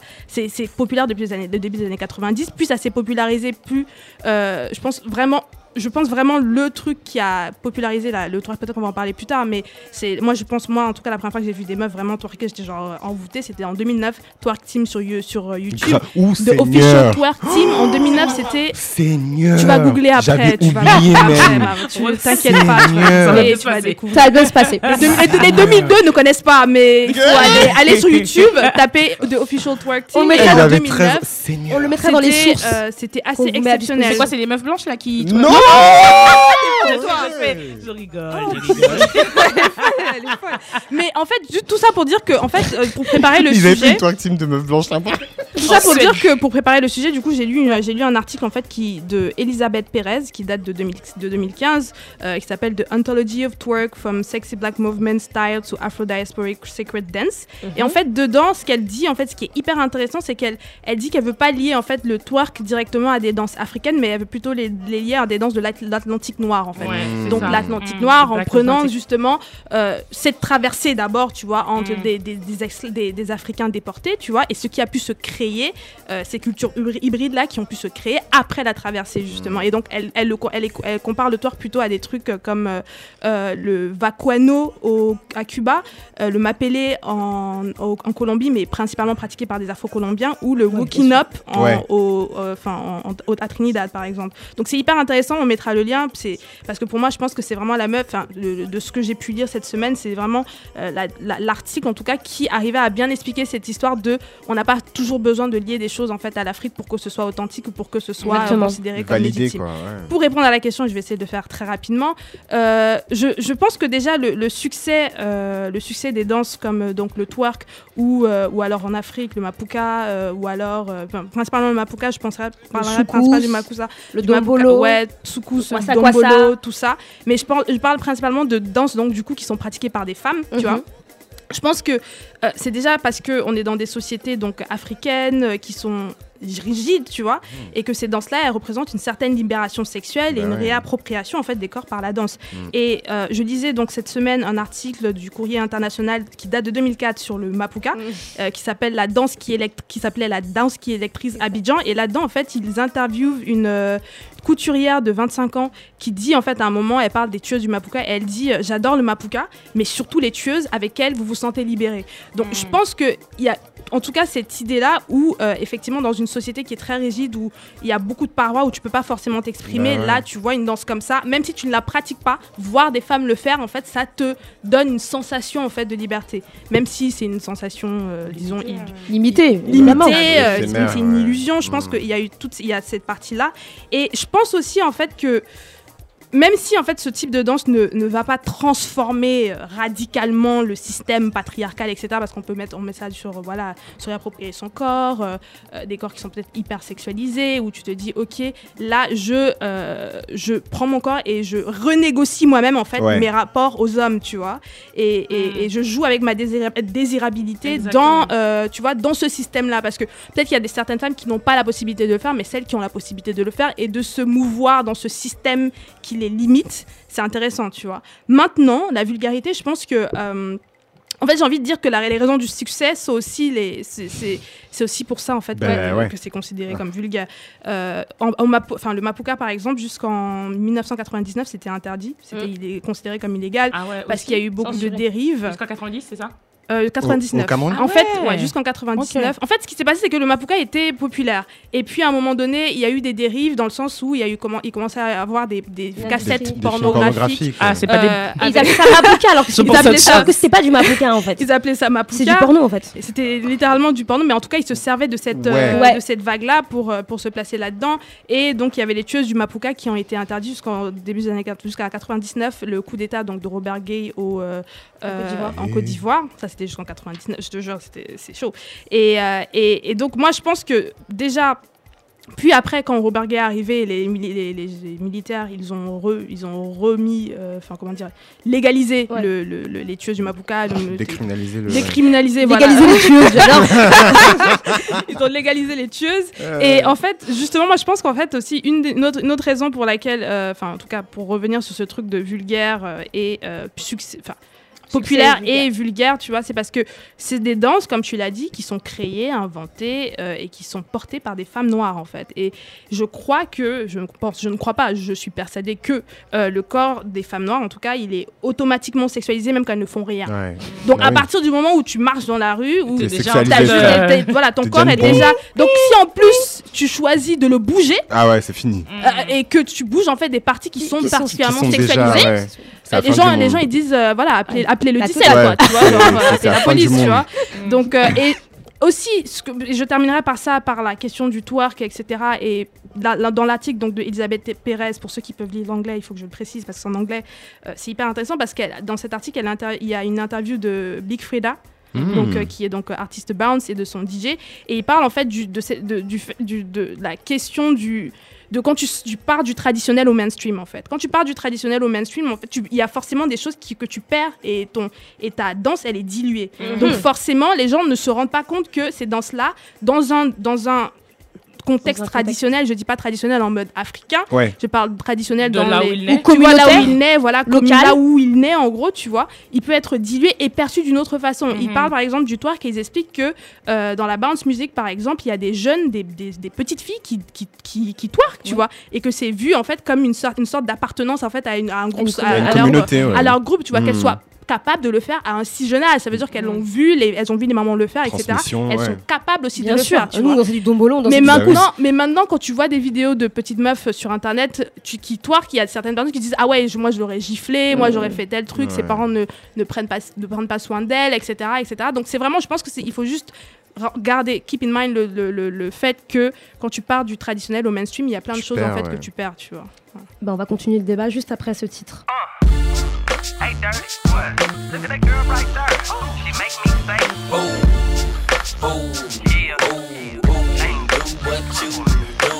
I like the way you do that right there, right there. Your hips when you walk let down your hair, down your hair. I like the way you do that right there, right there. Your lips when you're talking, that make me stir, make me stir. I like the way you look in them pants, yeah, you're fine. Lil' mama a quarter piece, she far from a dime. The type of girl that'll get you up and go make you grind. I'm thinking about snatching her up dirty, making her mine. Look at her hips, look at her legs, ain't she stacked? I sure wouldn't mind hitting that from the back. I like it when I touch her cause she moan a little bit. Chain sagging so I can see her thong a little bit. I know you grown a little bit, 20 years old, you legal. Don't trip off my people, just hop in the regal. I swoop on her like an eagle, swoop down on his prey. I know you popular, but you gon' be famous today. I say, I like the way you do that right there, right there. Switch your hips when you walk and let down your hair, down your hair. I like the way you do that right there, right there. Lick your lips when you're talking, that make me stir, make me stir. I like the way you do that right there, right there. Switch your hips when you walk and let down your hair, down your hair. I like the way you do that right there, right there. You're talking, that make me stir, stir. She be stopping at front neck, just look at her front and back. Man, she so sad and she know that I want that. Her man, he so whack. Girl, can I take your cat? Gave her 300 to strip, like buying a throwback. She stay in the club, like to be seen. She got it honest. In real life, girl, remind me of Pocahontas. She be at events, stop the press when she pass. All the high rolling cats wanna pay for that. Ain't no half stepping, strapped with a nice weapon. Tip, It's against the law for her to move. Vous êtes toujours sur Piment, dans l'émission Piment en direct sur Rins. Pourquoi t'as euh, choisi ce son, Bintou Euh, donc c'est Writer de Shingy. Mais en fait, ces sons, je, je- j'ai choisi parce que on est, on poursuit un débat euh, qu'on a commencé depuis une demi-heure sur les danses, les fesses, etc. Et en fait. Euh, ce clip, moi je me souviens parce que, enfin c'est une anecdote, je me souviens que j'avais regardé, il y, avait- il y a deux clips en fait, il y a deux versions de ce clip. Ah il y a ouais, une version. Ouais, ouais, ouais, qui est genre euh, qui passait sur MTV en normal et il y a la version qui passait à partir de 23h minuit. Et en fait, je sais pas pourquoi, genre une fois, genre la version euh, la version euh, censurée ou je sais pas comment je dis la version. Non censuré, explicite, Explicite. uncut. elle est passée à 15h et il y avait mon daron qui était dans le salon et genre on était là déjà genre on était en train de chanter et mon daron il voit le clip mais le clip il est genre c'est vraiment que des meufs, euh, Ouais. des femmes euh, noires euh, qui sont en train de, de, de twerker en fait. Con- Ouais. Concrètement là c'est vraiment twerker hein, parce Ouais. qu'elles sont en train de bouger leurs fesses. Mhm. Elles sont pratiquement, enfin elles sont quasiment nues. Elles ont genre un bout de, un bout de ficelle euh, au Tissu, niveau ouais. de, de- voilà. Donc c'est pour ça que j'ai choisi, euh, j'ai choisi ce titre et j'adore ce son en fait en vrai. Ouais, Il et- booms bien en fait. Il est cool ce son. C'est un son. euh, je pense classique. que Shingy c'est un mec, euh, Shingy c'est un mec de, de Saint-Louis donc du sud en Ouais, fait de, des non, c'est le Saint-Louis, Ah. c'est plus Midwest en fait, c'est à côté de Chicago. C'est pas très loin. Bon, D'accord. En tout cas, c'est un titre de, je crois, de 2000 2009 ou 2010, un truc comme ça. Donc, on était à, à- à cette, à cette période-là. Tout ça pour, euh, pour revenir et pour rebondir sur ce que tu disais euh, en, en- en- en concluant euh, sur ta réponse, Rhoda, quand tu parlais du fait que euh, ces danses-là, quand elles sont faites dans, notre, dans nos communautés, quand elles sont faites à un niveau local, elles- le procès en vulgarité est peut-être moins, on va dire, moins fort. Et quand elles sortent de ça et qu'elles deviennent beaucoup plus populaires ou qu'elles rentrent dans le mainstream, Ouais. il y a plus de on va dire qu'il y a plus de procès en vulgarité etc Mhm. et ce qui m'intéressait justement c'était de, se- de voir sur cette deuxième euh, sur cette deuxième partie euh, du débat euh, un peu l'état des lieux qu'il y a actuellement dans la pop culture dans, la pop dans la pop culture sur ces danses Euh, parce qu'il y a une omniprésence en fait mais on est en 2019 hein, et ça fait quand même pratiquement 10 ans 11 ans 12 ans je sais pas qu'il y a l'omniprésence de ce type de danse et c'est que des artistes euh, afro-américaines d'abord euh, Beyoncé euh, Nicki Minaj euh, Rihanna ont promu ces danses là mais aujourd'hui en fait c'est tout le monde qui, qui, qui, qui twerk et tout le monde qui, qui fait ces danses là au grand désespoir de, de nos yeux hein, parce Cette danse-là en particulier. Cette Enfin, danse- que, pas que le le- wine et tout. euh, Ah, aussi, ouais. bon enfin ça, Ça pas ça- wine et tout. enfin en fait le truc c'est que Tu les as mis dans la sauce la semaine ça, dernière. ça tente. Donc je dis au grand désespoir de nos yeux. Et en fait, on va essayer de décortiquer tout ça. Et moi, ce qui, j'aimerais bien qu'on fasse un état des lieux et que, par exemple, on- on- on- que vous me disiez, enfin, que vous m'expliquiez ou que vous me tentiez d'expliquer pourquoi vous pensez que c'est aussi fort, aussi populaire dans la pop culture, que ça a dépassé en fait euh, la frontière de, de l'Atlantique noir ou des communautés noires. Mm. Je sais pas, euh, Chris, tu regardes avec euh, tes yeux. Ouais, ouais, je, je, je voulais voir si tu allais me désigner moi en premier. Euh, du, du coup, la question, c'est plus euh, ouais, la fascination et comment ces danses-là, elles ont été euh, Non, pourquoi pourquoi il y a un succès dans la pop actuelle? Est-ce que même d'ailleurs tu peux me donner même des exemples peut-être de de- d'un moment ou d'un Oh, clip qui Seigneur. fait que justement cette- ces danses-là se sont ont explosé en fait dans la pop culture? Euh, bah, déjà, euh, Rhoda, elle a parlé du, des vidéos de, Twerk de Team. Twerk Team, Official Twerk Team, Official. hein. Euh, Donc c'est un groupe de meufs qui, qui twerkaient et tout. Je Elles crois sont qu'elles officielles quoi. il y Elles avait- twerkaient il y dans leur avait trois salon. go- Eh, trois go, franchement, ouais. c'était un truc de fou. Enfin, c'était à chaque fois qu'elle sortait une vidéo, c'était viral et genre tout le monde était dessus.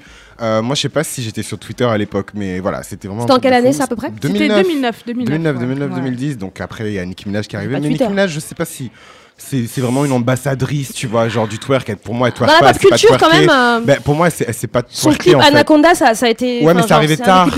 ça arrivait, tard en fait, ça arrivait tard. Pour moi, ouais. c'est vraiment genre, tu vois, les meufs de, de, de la twerk team et ensuite Loki, peut-être sur la scène hip-hop et encore, je suis même pas sûr qu'il y avait quelques rappeuses qui, qui, qui twerkaient, mais c'était surtout, en fait, pour moi, le, ce mouvement-là, c'était surtout sur Internet et beaucoup de vidéos amateurs en fait. Mm. Sur YouTube, des gens qui faisaient des challenges de twerk, etc. D'ailleurs, peut-être quelque part sur Internet, il y a une vidéo de moi, euh, je sais pas. Mais euh, et- non, mais parce que c'était un vrai. C'était en fait c'était un vrai truc le tu vois genre et, et ça, pour moi ça venait pas forcément en fait de d'en haut tu vois genre c'était pas genre des méga grosses pop stars et après il y a eu un moment où euh, Miley Cyrus tu vois euh, a commencé à, à vriller et euh, elle a commencé à twerker en En fait quelle année ça? 2013. 2013 un peu avant 2013. un peu avant un 2013. peu avant quand elle a commencé à vriller genre En mode 2012 hip-hop, quand elle a T'entends pas par vriller Ouais. Enfin, vriller. euh, Sortir de ouais, sa- La meuf, elle était country, c'était Anna Montana, et genre là, elle a commencé elle, a à mettre elle s'est des. rebrandée. Ouais, elle s'est rebrandée. Ouais, Ouais, ouais, j'avoue. Ouais. Elle s'est rebrandée et elle a commencé à mettre des, des combinaisons cheloues où elle twerkait en fait. Ouais. Et là, il s'est passé un truc où il y avait plein de débats en fait sur Twitter en mode mais, mais pourquoi, comment, etc. Et je me souviens qu'à l'époque, j'écrivais beaucoup d'articles sur ça sur Bad Beach Central parce que pour moi, c'était comme. euh, déposséder en fait de, Mm. de certaines personnes de, de leur culture en fait bon c'était moi de l'époque hein. mais voilà c'est comme ça que je le décrirais C'est bien du coup. Euh, c'est c'est très difficile pour moi de répondre à ça parce que par exemple quand tu dis euh, qu'est-ce qui rend le truc viral, moi je sais que ce que j'ai dit, hein, ce qui l'a rendu viral en tout cas pour moi personnellement, euh, bah, c'était euh, ça date des années 90 donc c'est pas tellement l'époque internet que vous dites, dites tu Ouais, vois Patra sûr, par ouais. exemple, Ouais. elle enfin le, le- tu vois, visuellement il y a un truc qui se passe tu vois. Après bon si Dans je la pop culture. si quoi. dans la pop culture de maintenant, bon, moi je trouve que je trouve que le crop over de Rihanna en 2011, ça veut Ah, dire un truc parce qu'il y a eu des articles partout qui ont été écrits qui disaient que Rihanna était extrêmement vulgaire, qu'elle se rendait pas compte qu'il y avait des jeunes qui écoutaient sa musique Ah et bon comment elle pouvait être à moitié nue dans les rues en train de se pencher devant des mecs, tu vois. Écrit Donc, par, euh, euh, par qui Non, par, ouais, par C'est- Euh, Mais oui, non, mais évidemment, c'est écrit par des Salut. Américains Salut. blancs. C'est pas écrit par le France Inti de, de, de- de Martinique. Ouais, Évidemment, on sait ce que c'est, on l'a connu, on le voit dans nos rues au carnaval, on le voit Après dans les nos critiques sur Rihanna, excusez-moi, hein, c'est pas pour moi en tout cas, c'est pas que les blancs. Quand tu regardes Ah les oui, non, mais critiques c'est vrai, gens c'est vrai, c'est vrai. que les, les- Non, mais je parle de, critiques ce- en vulgarité je parle sur de la crop, de la crop over, mais les critiques en Mm. vulgarité, et je vais y arriver justement. Mm. Quand Rihanna faisait du crop over et faisait du Caribbean dance, donc du wine, ça allait encore, les critiques venaient des États-Unis. La critique, elle a commencé quand elle a sorti Pour It Up.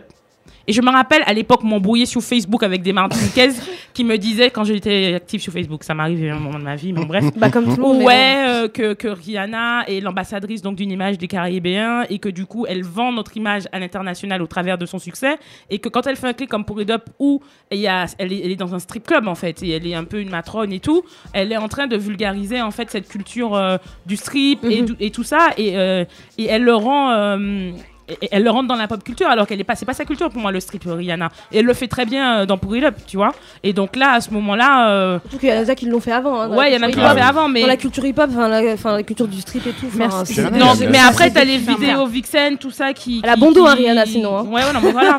Mais du coup, toi tu, toi, tu le situes quoi en fait La popularité, c'est Rihanna, quoi, c'est ça? Moi, après, je suis pas un bon exemple pour vous dire parce que c'est, c'est- c'est- il m'a fallu que je me replonge. Je me dis à quel moment. euh, Ouais. Dans la pop culture, je saurais pas vous répondre. Mm. Je saurais pas vous répondre. Pour moi, Rihanna, c'est trop vieux déjà. C'est beaucoup trop vieux. Mm. C'est beaucoup trop vieux.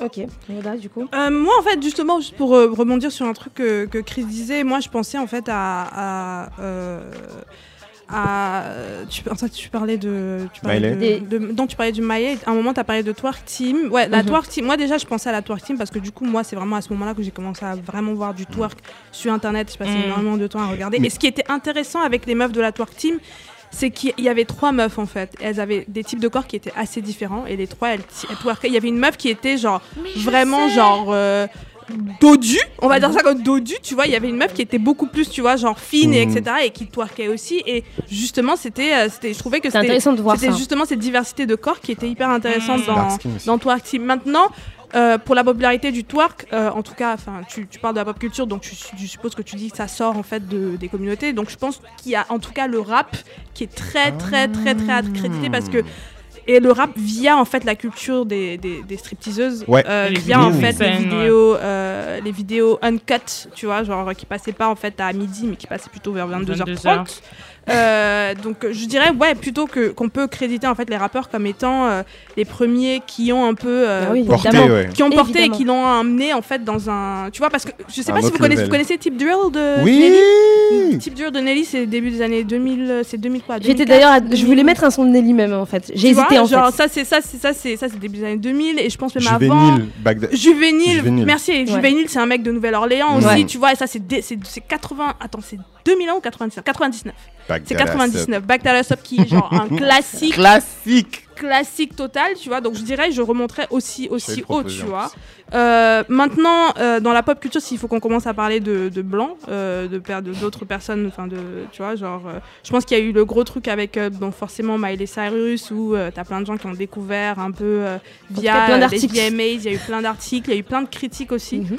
Et c'est justement la, la thèse de, de- de- toutes, les, toutes les thèses ou les articles que j'ai pu lire, ils datent de 2014-2015. Ouais, donc tu c'est à sais ce que c'est moment-là que- c'est à ce moment-là, en tout cas, où il y a eu cette sorte, comme tu disais, de dépossession que les gens ont dit, De ok, captation, attendez, en tout cas. De, ouais. Et de dépossession aussi. des possessions où les gens ont dit attendez, euh, revenons situer en fait notre culture, ouais. tu- Parce que, parce que effectivement, il y a pas mal d'articles quand il y a eu le truc de Miley Cyrus qui disaient Ouais. genre. euh, Genre, comme si c'était Miley Cyrus qui avait inventé le Ouais, twerk. C'est ouais. là où Ouais, le, côté ouais. dépossession. Ouais, de- des Moi, je me souviens d'un article de, li- de li- euh, je crois que c'est de- Du Figaro. qui disait, Figaro, je me souviens très bien. comment Miley Cyrus a créé le twerk. Genre, Ouais. what le- du twerk. Mais, mais en Ouais, fait, mais ça passe, tu vois. On mais le pour, voit, quoi. pour un truc plus récent, je pensais à Twerk de euh, City Girls Mhm. qui est sorti l'année dernière avec euh, Cardi B. Cardi B Cardi qui a fait aussi en fait pas mal les, les- Elle a fait un truc les- challenge aussi euh, sur Elle leur avait fait, elles ont fait un challenge effectivement et il y a eu plein d'articles aussi qui étaient sortis et plein de gens qui avaient réagi en disant que c'était vulgaire, etc. Que ça dégradait l'image des femmes noires. Exactement, exactement. Euh, maintenant, ce qui concerne les danses euh, qu'on a évoquées plus haut, donc euh, enfin plus plus, plus euh, En avant, amont. avant, je dis plus haut, mais avant, c'est euh, je pense au mapuka ou euh, tu vois des danses comme ça. Je pense qu'elles ont elles sont quand même plus des, des reliques un peu du passé. Mm. J'ai l'impression qu'elles ont vraiment, enfin elles existent. Enfin, je sais pas si les gens font encore du mapuka en, fait, en, en Côte d'Ivoire. Dites-nous les Ivoiriens, je sais pas, mais euh, j'ai pas l'impression, tu vois. Et donc, j'ai pas, j'ai pas l'impression qu'on y pense un peu comme le bon vieux temps. Est-ce que maintenant, ça veut dire quelque chose sur la condition des femmes Des sur femmes. le continent? Ouais. Peut-être, je sais pas. Hmm. Mais en tout cas, je pense qu'au niveau euh, africain, il y en a beaucoup moins. Attends, mais pour répondre à ton truc de, euh, de, de pour le enfin, dirty wine, pour toutes Ouais. les danses jamaïcaines, moi, j'ai l'impression, Ah, en tout cas, le dans un- Wine, tiens. dans, dans, dans un qu'on appelle ça dans un contexte euh, contemporain, donc disons euh, 20, euh, 21e siècle, Mm. je dirais euh, Sean Paul en fait. Ah. Merci. Je l'ai Franchement, écrit, en franchement, fait. quoi Paul. En termes de pop culture, que- moi, Sean Paul, ça m'a, ça a été un Bah truc oui, de ouf. évidemment, fait. le Sean truc Paul était, c'était, c'était, le truc c'était en complètement, 2002. Le truc c'était complètement en fait, euh, pour moi c'était complètement Ouais. international. Nous, International. on, on- on- on-. Douala, Ouais. le mec, moi je pense le premier concert que j'ai fait c'est un concert de Sean Paul, Ouais. s'il te plaît, à Douala. Gimme the Light, c'est un truc de ouf. C'est, Give Me the Light, c'est un truc de ouf. Et I'm Still in Love aussi, quand il fait I'm Still in Love, ce clip-là, il est La énorme. meuf, elle wine de ouf. Le Mais- wine, il est, ex- il est genre. Mais quoi c'est jamais qu'avant aussi, quoi qu'avant, il y a aussi, euh, putain, ça m'énerve. là, Toute tout la vague un peu genre. euh, des années 90. dance- euh, dancehall. comment il s'appelle? Euh, Shaggy. Non, pas Shaggy. Mais je pense à le mec. Non, avant. Euh, ch- euh, Man. Vegas. Non, non meuf, avant. Bon. Euh, Shabba Ranks, merci putain, Shabba Ranks. Bah ouais. va me ça. dire avant. hein, Ouais, recule. avant. Ouais, bah, c'est ça. L'historique des Shabba artistes Ranks, caribéens est là. Donc, Mais voilà. quand tu parles de Patra, Shabba Ranks, c'est la même époque. tu Ouais, vois. ouais, ouais. C'est ouais. pour, ça- c'est pour ça que moi j'ai eu du mal à me projeter dans la pop. Je l'ai noté hein, parce que Mm. moi le pour moi le j'avais pas réalisé que c'était et si on vous Pop en- culture mainstream. que le que, que Give Me the Light en fait il y a un truc qui se passe mais dans Give Me the Light pour moi c'est pas le wine qui me c'est les, les- pas en fait il y a Les des vrais pas. pas de Bah dancehall et bah c'est oui. pas du wine Moi, je me souviens. Dans, Non, il n'y a, euh, pas- y a pas de wine, mais, en fait, je Me the parlais pas de wine, j'ai dit de danse am- jamaïcaine en fait. Ouais, de danse. Il y a vraiment de la danse et elle est un peu dans les reins, mais aussi dans les, dans les jambes. Il y a beaucoup de jambes. Il y a tous les aussi quand Elephant Man fait euh, Pound the Ripper, Plan, etc. Il y a tous c'est Mm. un peu de choré, etc. Mm. Mais pour moi, le, le, le- le truc le plus dans dans Still in Love, I'm Still in Love en 2002, C'est le wine. là d'une meuf là avec un béret Ouais, orange là, putain, sur- le fond jaune, elle a des cuisses, jaune, là. elle a des cuisses Très malades. merci, merci. La dark meuf, jamais vu ça, ça n'a jamais été refait. Bon alors du coup on va, on va juste conclure et terminer parce qu'on a, Ouais, on a, ouais, on a beaucoup parlé là de, de, de, danse et de machin et on va finir mais très rapidement. Donc du coup eh, pour vous quel est l'impact en fait de, de l'ultra popularité de ces danses sur le, regard qu'on peut avoir sur le, corps des femmes noires en fait? C'est une grosse question en fait. En vrai ça, aurait pu être- Mais est-ce que vous pensez du coup qu'il est positif ou qu'il est négatif Mais j'aimerais que tu clarifies juste le on en fait. Genre, euh, Bah en fait pour moi il y a deux on. Il y a on nous Ouais. les noirs. Ouais. Mais ça je pense qu'on en a un peu parlé parce que Ouais, sur le ouais, fait que le procès ouais. en vulgarité etc. Ouais. Et le on sur euh, bah, euh, le regard, euh, pas des noirs, donc regard le blanc. regard non noir, le regard blanc ou le regard arabe si tu veux. Moi je sais rien, en tout cas le regard non noir. Bon, de toute façon, le monde est patriarcal, capitaliste et raciste, donc euh, Voilà. du coup, euh, J'ai oublié, vous pouvez rajouter dans le panier, euh, c'est ouvert. Vous pouvez. Ouais. Donc euh, oui, donc évidemment euh, que ça a un impact, euh, que, que, que, que- qu'il y a un impact, ces- danses ont un impact en fait euh, sur le regard qu'on porte sur les femmes noires. On n'est pas, euh, ouais. les femmes noires ont une histoire dans ce monde que j'ai dit patriarcal, que j'ai dit raciste Mm. et que j'ai dit capitaliste. Ça commence par exemple à Paris très tôt. Jo- Joséphine Baker, on l'a fait euh, jouer et danser dans des situations avec un- une jupe Mm. en banane, c'est-à-dire que les mecs Et dans des projettent en fait qui étaient dites sensuelles. voilà, aussi. les Ouais, mecs projettent en fait leur fantasme en fait sur cette femme-là Mm. et il lui, il- il- elle, elle a même des, des mimiques avec son visage qui sont très, un peu, moi, qui- un peu, elle singe en fait, tu vois. Donc moi, pour moi, il n'y a, il y a pas grand-chose à dire sinon que ben, l'impact de ces danses sur le regard. euh, si tu n'as pas euh, la capacité, si tu ne vois ces danses que de ton prisme, ou tu es dans une société où les corps euh, sont tout fermés, ou euh, se pencher, ou avoir même avoir de grosses fesses est déjà vulgaire, alors tu es juste né comme ça, ben, Ouais. c'est sûr que c'est sûr que de toute façon ça a un impact sur, sur- que les, ces danses-là ont un impact en fait sur le regard que c'est que ces gens-là qui n'ont pas la capacité, qui n'ont pas les lunettes pour comprendre, qui n'ont pas les connaissances pour comprendre, et qui en plus sont portés par un impérialisme culturel, qui n'ont pas, les le talent voilà, pour reproduire. pour repro- pour reproduire. Mais surtout, ils sont, ils, sont, ils sont complètement universalistes. C'est le truc qui sort de leur, de leur champ de compréhension. Et comme ils mélangent tout, la danse et le sexe, comme pour eux, un bassin Mm. qui bouge, c'est un bassin qui baise.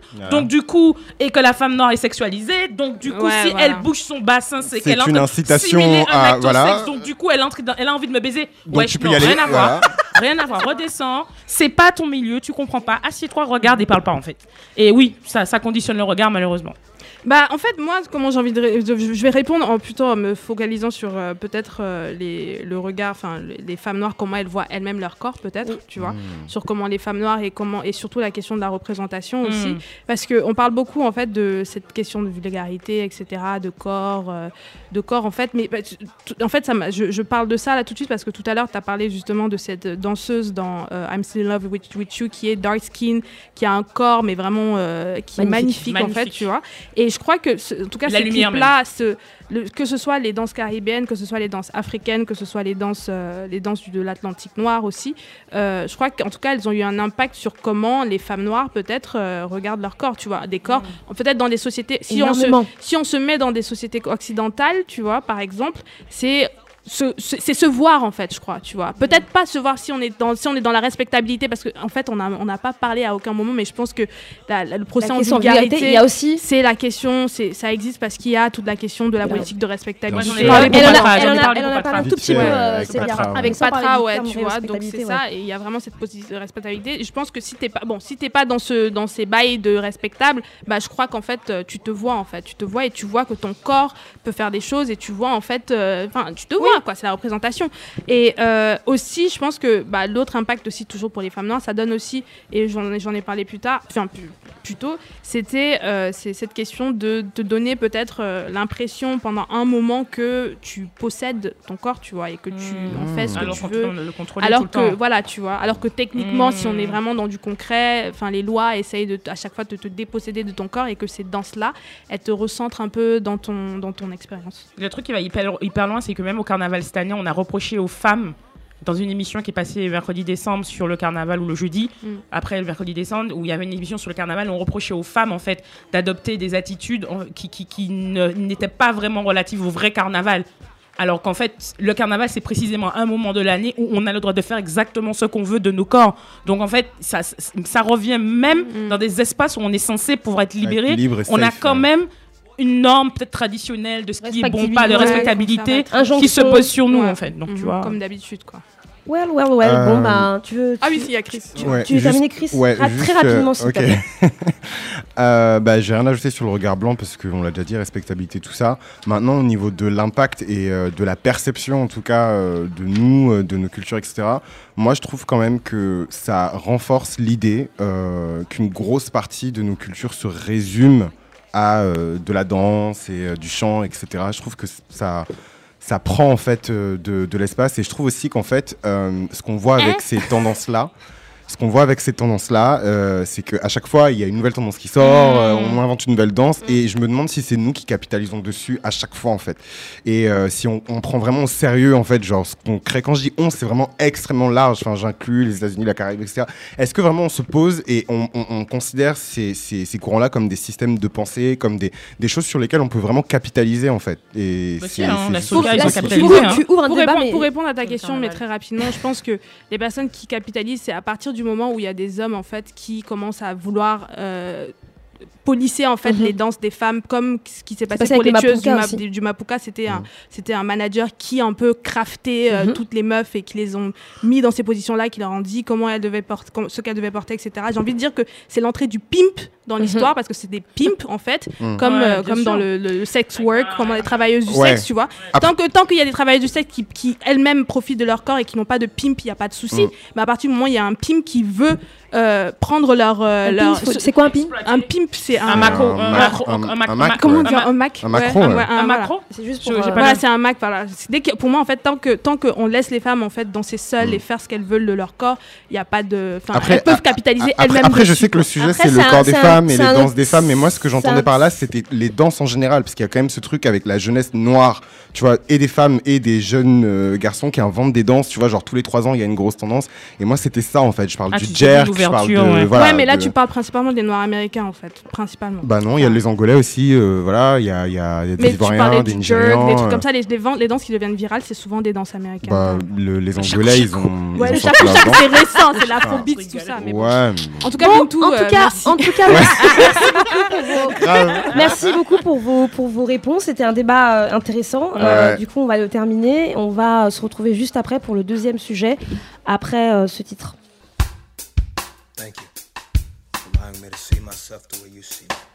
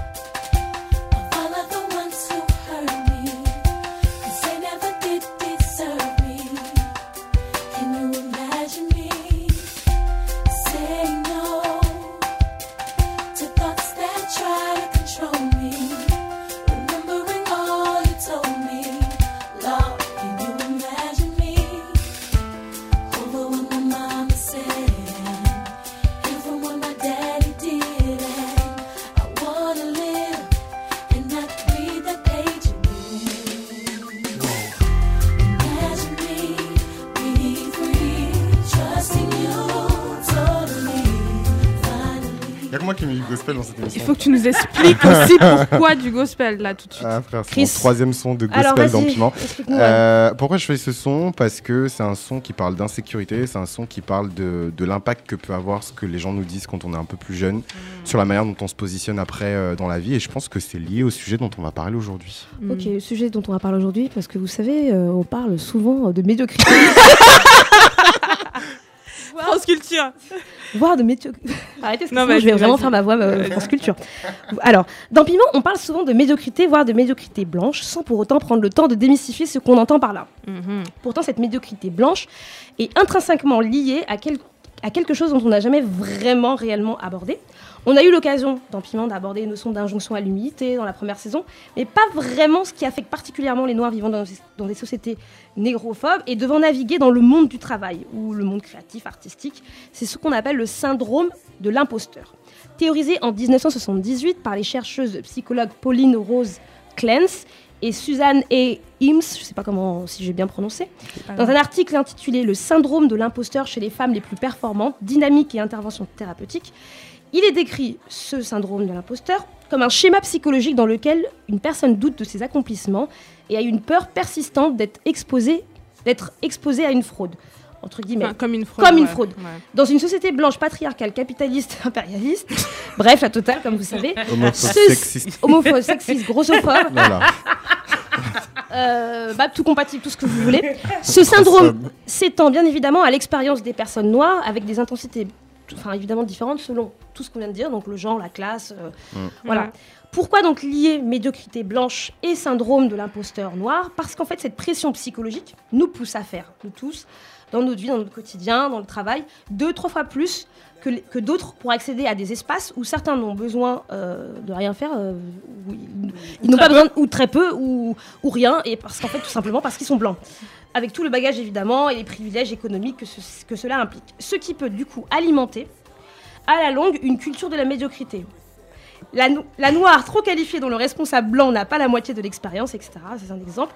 Ce qui au final met la barre assez bas pour ce qu'on pourrait attendre plus généralement de se considérer comme blanc. On s'est compris. Du coup, on va parler de l'imposteur noir et de la médiocrité blanche, un peu comme une fable. La fable. Comme la, comme la fable de nos vies euh, au quotidien dans le monde blanc. Euh, alors, si on s'attarde sur ce, sur ce truc, de- sur ce syndrome de l'imposteur, quelle est votre expérience euh, la plus significative que vous ayez eue euh, en ressentant ce syndrome de l'imposteur? Est-ce que Célia, tu as eu l'expérience de ce syndrome? Alors, il faut que je sois très honnête avec vous. Mhm. Avant que Bala ne parle de ce sujet de l'imposteur noir, je ne savais pas ce que c'était. J'avais jamais entendu parler de ça. Ouais. Je savais pas ce que c'était. Je, je Il ne- en avait parlé en plus Oui, oui, Ouais, il en avait parlé. parlé. euh. Je sais pas quand, mais il en avait parlé. Même Ouais. moi, je me dis, mais de quoi il parle? C'est quand on avait parlé des classes sociales, en fait. Il est Ouais, transfuge mm, de pas classe. Ouais, transfuge de classe. de Voilà. Et donc, du coup, ça m'a demandé de beaucoup, beaucoup chercher. Et en fait, je sais pas, vous allez me dire si ce que je dis fait sens. Moi, le sentiment d'imposteur noir dans un monde, je, je l'ai pas, je l'ai pas, je l'ai pas. Peut-être parce que je l'ai intériorisé Mhm. tellement que je m'en rends pas compte. Ouais. Mais il- je me rappelle pas, là, là, ou même bien avant, de me dire que. euh, ah, je- non. Par contre, non, non, non. Par contre, un truc que je sais, quand je suis arrivée en, en prépa en Martinique, j'avais euh, plutôt l'impression. prépa Ouais, j'ai fait prépa. Enfin, bah, bah, tranquille, hein, tranquille, Hein tranquille. hein. Bah, non plus. euh. Mais euh, en fait, quand j'ai. J'avais l'impression d'être plutôt un imposteur, mais en termes de classe. Je sais pas si ça fait sens. Oui, bien sûr. C'est bon, Clairement. on peut dire comme ça. ouais. Ça fait sens. Moi, je venais de la cité, de la cité, cité, cité. J'habitais dans une cité encore à l'époque. J'ai longtemps habité en cité. Et, euh, et, et- et, euh, les gens qui étaient autour de moi avaient des voitures, ils habitaient dans des villas avec des maisons, ils connaissaient des gens, ils connaissaient un tel, nanana. Moi, je connaissais les gens de ma cité, quoi. Mhm. Je connais. Après, j'avais fait le lycée Bellevue un petit peu, donc je connaissais un peu de monde. Mais, Mhm. mais donc, du coup, quand je suis arrivée en prépa, ça m'a vraiment, vraiment marqué, quoi. Le truc de me dire. Ah ouais, donc tu prends le bus pour aller à l'école, tu Ouais. étais en prépa avec eux et on Mhm. est censé, quand tu arrives en classe, on te dit ouais, vous êtes l'élite euh, Tu Martinique. sentais pas euh, ta place. Non, j'étais Ouais. pas à ma place, je me demandais même. j'étais pour te dire comment tellement c'était une, impos- une imposture. Donc oui, l'imposture. La oui. posture même, c'est que j'avais ma copine qui, qui savait très bien, elle, était, elle, elle savait très bien où elle allait. Elle avait une vision à plus 10 ans. Ouais. Elle savait qu'elle allait faire deux ans de prépa, une école de commerce. Tac, tac, boum, boum, en première. Ouais. En première. Moi, je savais en première, je ne savais même pas que la prépa qui était dans le lycée existait. Je ne savais, c'est pour te dire. Et mon- moi, j'arrive en prépa grâce à elle. Elle me dit, ouais, je fais prépa. J'ai dit, ah, bah, je vais faire aussi. Ça a l'air bien, je vais faire. Et j'arrive en prépa comme ça, en fait. Et je me retrouve avec des gens qui ont déjà dans leur programme Ouais. mental, familial, prévu Mm, ça depuis des années. Et je me dis, mais qu'est-ce que je fais là? Pourquoi? Et on me dit de bien prononcer China. Il y a un prof de- de- d'espagnol, d'es- Pourquoi d'anglais. China? China. Et je disais China, tu vois. China. Et je me disais, mais, mais peut-être dans quel monde je suis? Je, je m'en fous, en fait, de China. Tu vois? Et, et c'était évident pour tout le monde, sauf pour moi. Tu vois. Quelle, quelle définition toi tu donnerais justement à ça? Qu'est-ce que c'est comment tu définirais en fait l'imposteur noir du coup toi? Moi, je pense que c'est quelqu'un qui se retrouve dans une position ou dans une situation où il a pas l'impression. Il, non, où il a l'impression que c'est le hasard qui l'a mis là, Hmm. alors que c'est très souvent et toujours son hard work et son travail très dur qu'il a mis à la place qu'il mérite. Moi, je te dis un seul truc. hein. Moi, quand j'arrive quelque part et qu'il y a un seul noir, je sais que c'est le mec le plus compétent de la, de la, de la salle parce que il n'a rien pu pour faire pour arriver là. Il n'a pas pu payer des écoles comme les riches américains ont Ok, fait là. Après, tu sais Il a pas. Peut-être que Ah, c'est- il n'y a, pas de- il y a pas de ouais. hasard. Ok, du coup- non, non, non, du non. coup- du coup, Non, quand il n'y a que des blancs. Du coup, Roda, Non. du coup, Roda quelle est ton expérience? Quelle est ton expérience ouais, de de l'imposteur pardon Quelle est ton expérience de, de l'imposteur et comment tu définirais toi ce que c'est euh, qu'un imposteur noir? Bah, j'ai envie de dire que bah, toutes mes expériences de travail, en tout cas de travail dans ce pays, au travail. Quel pays?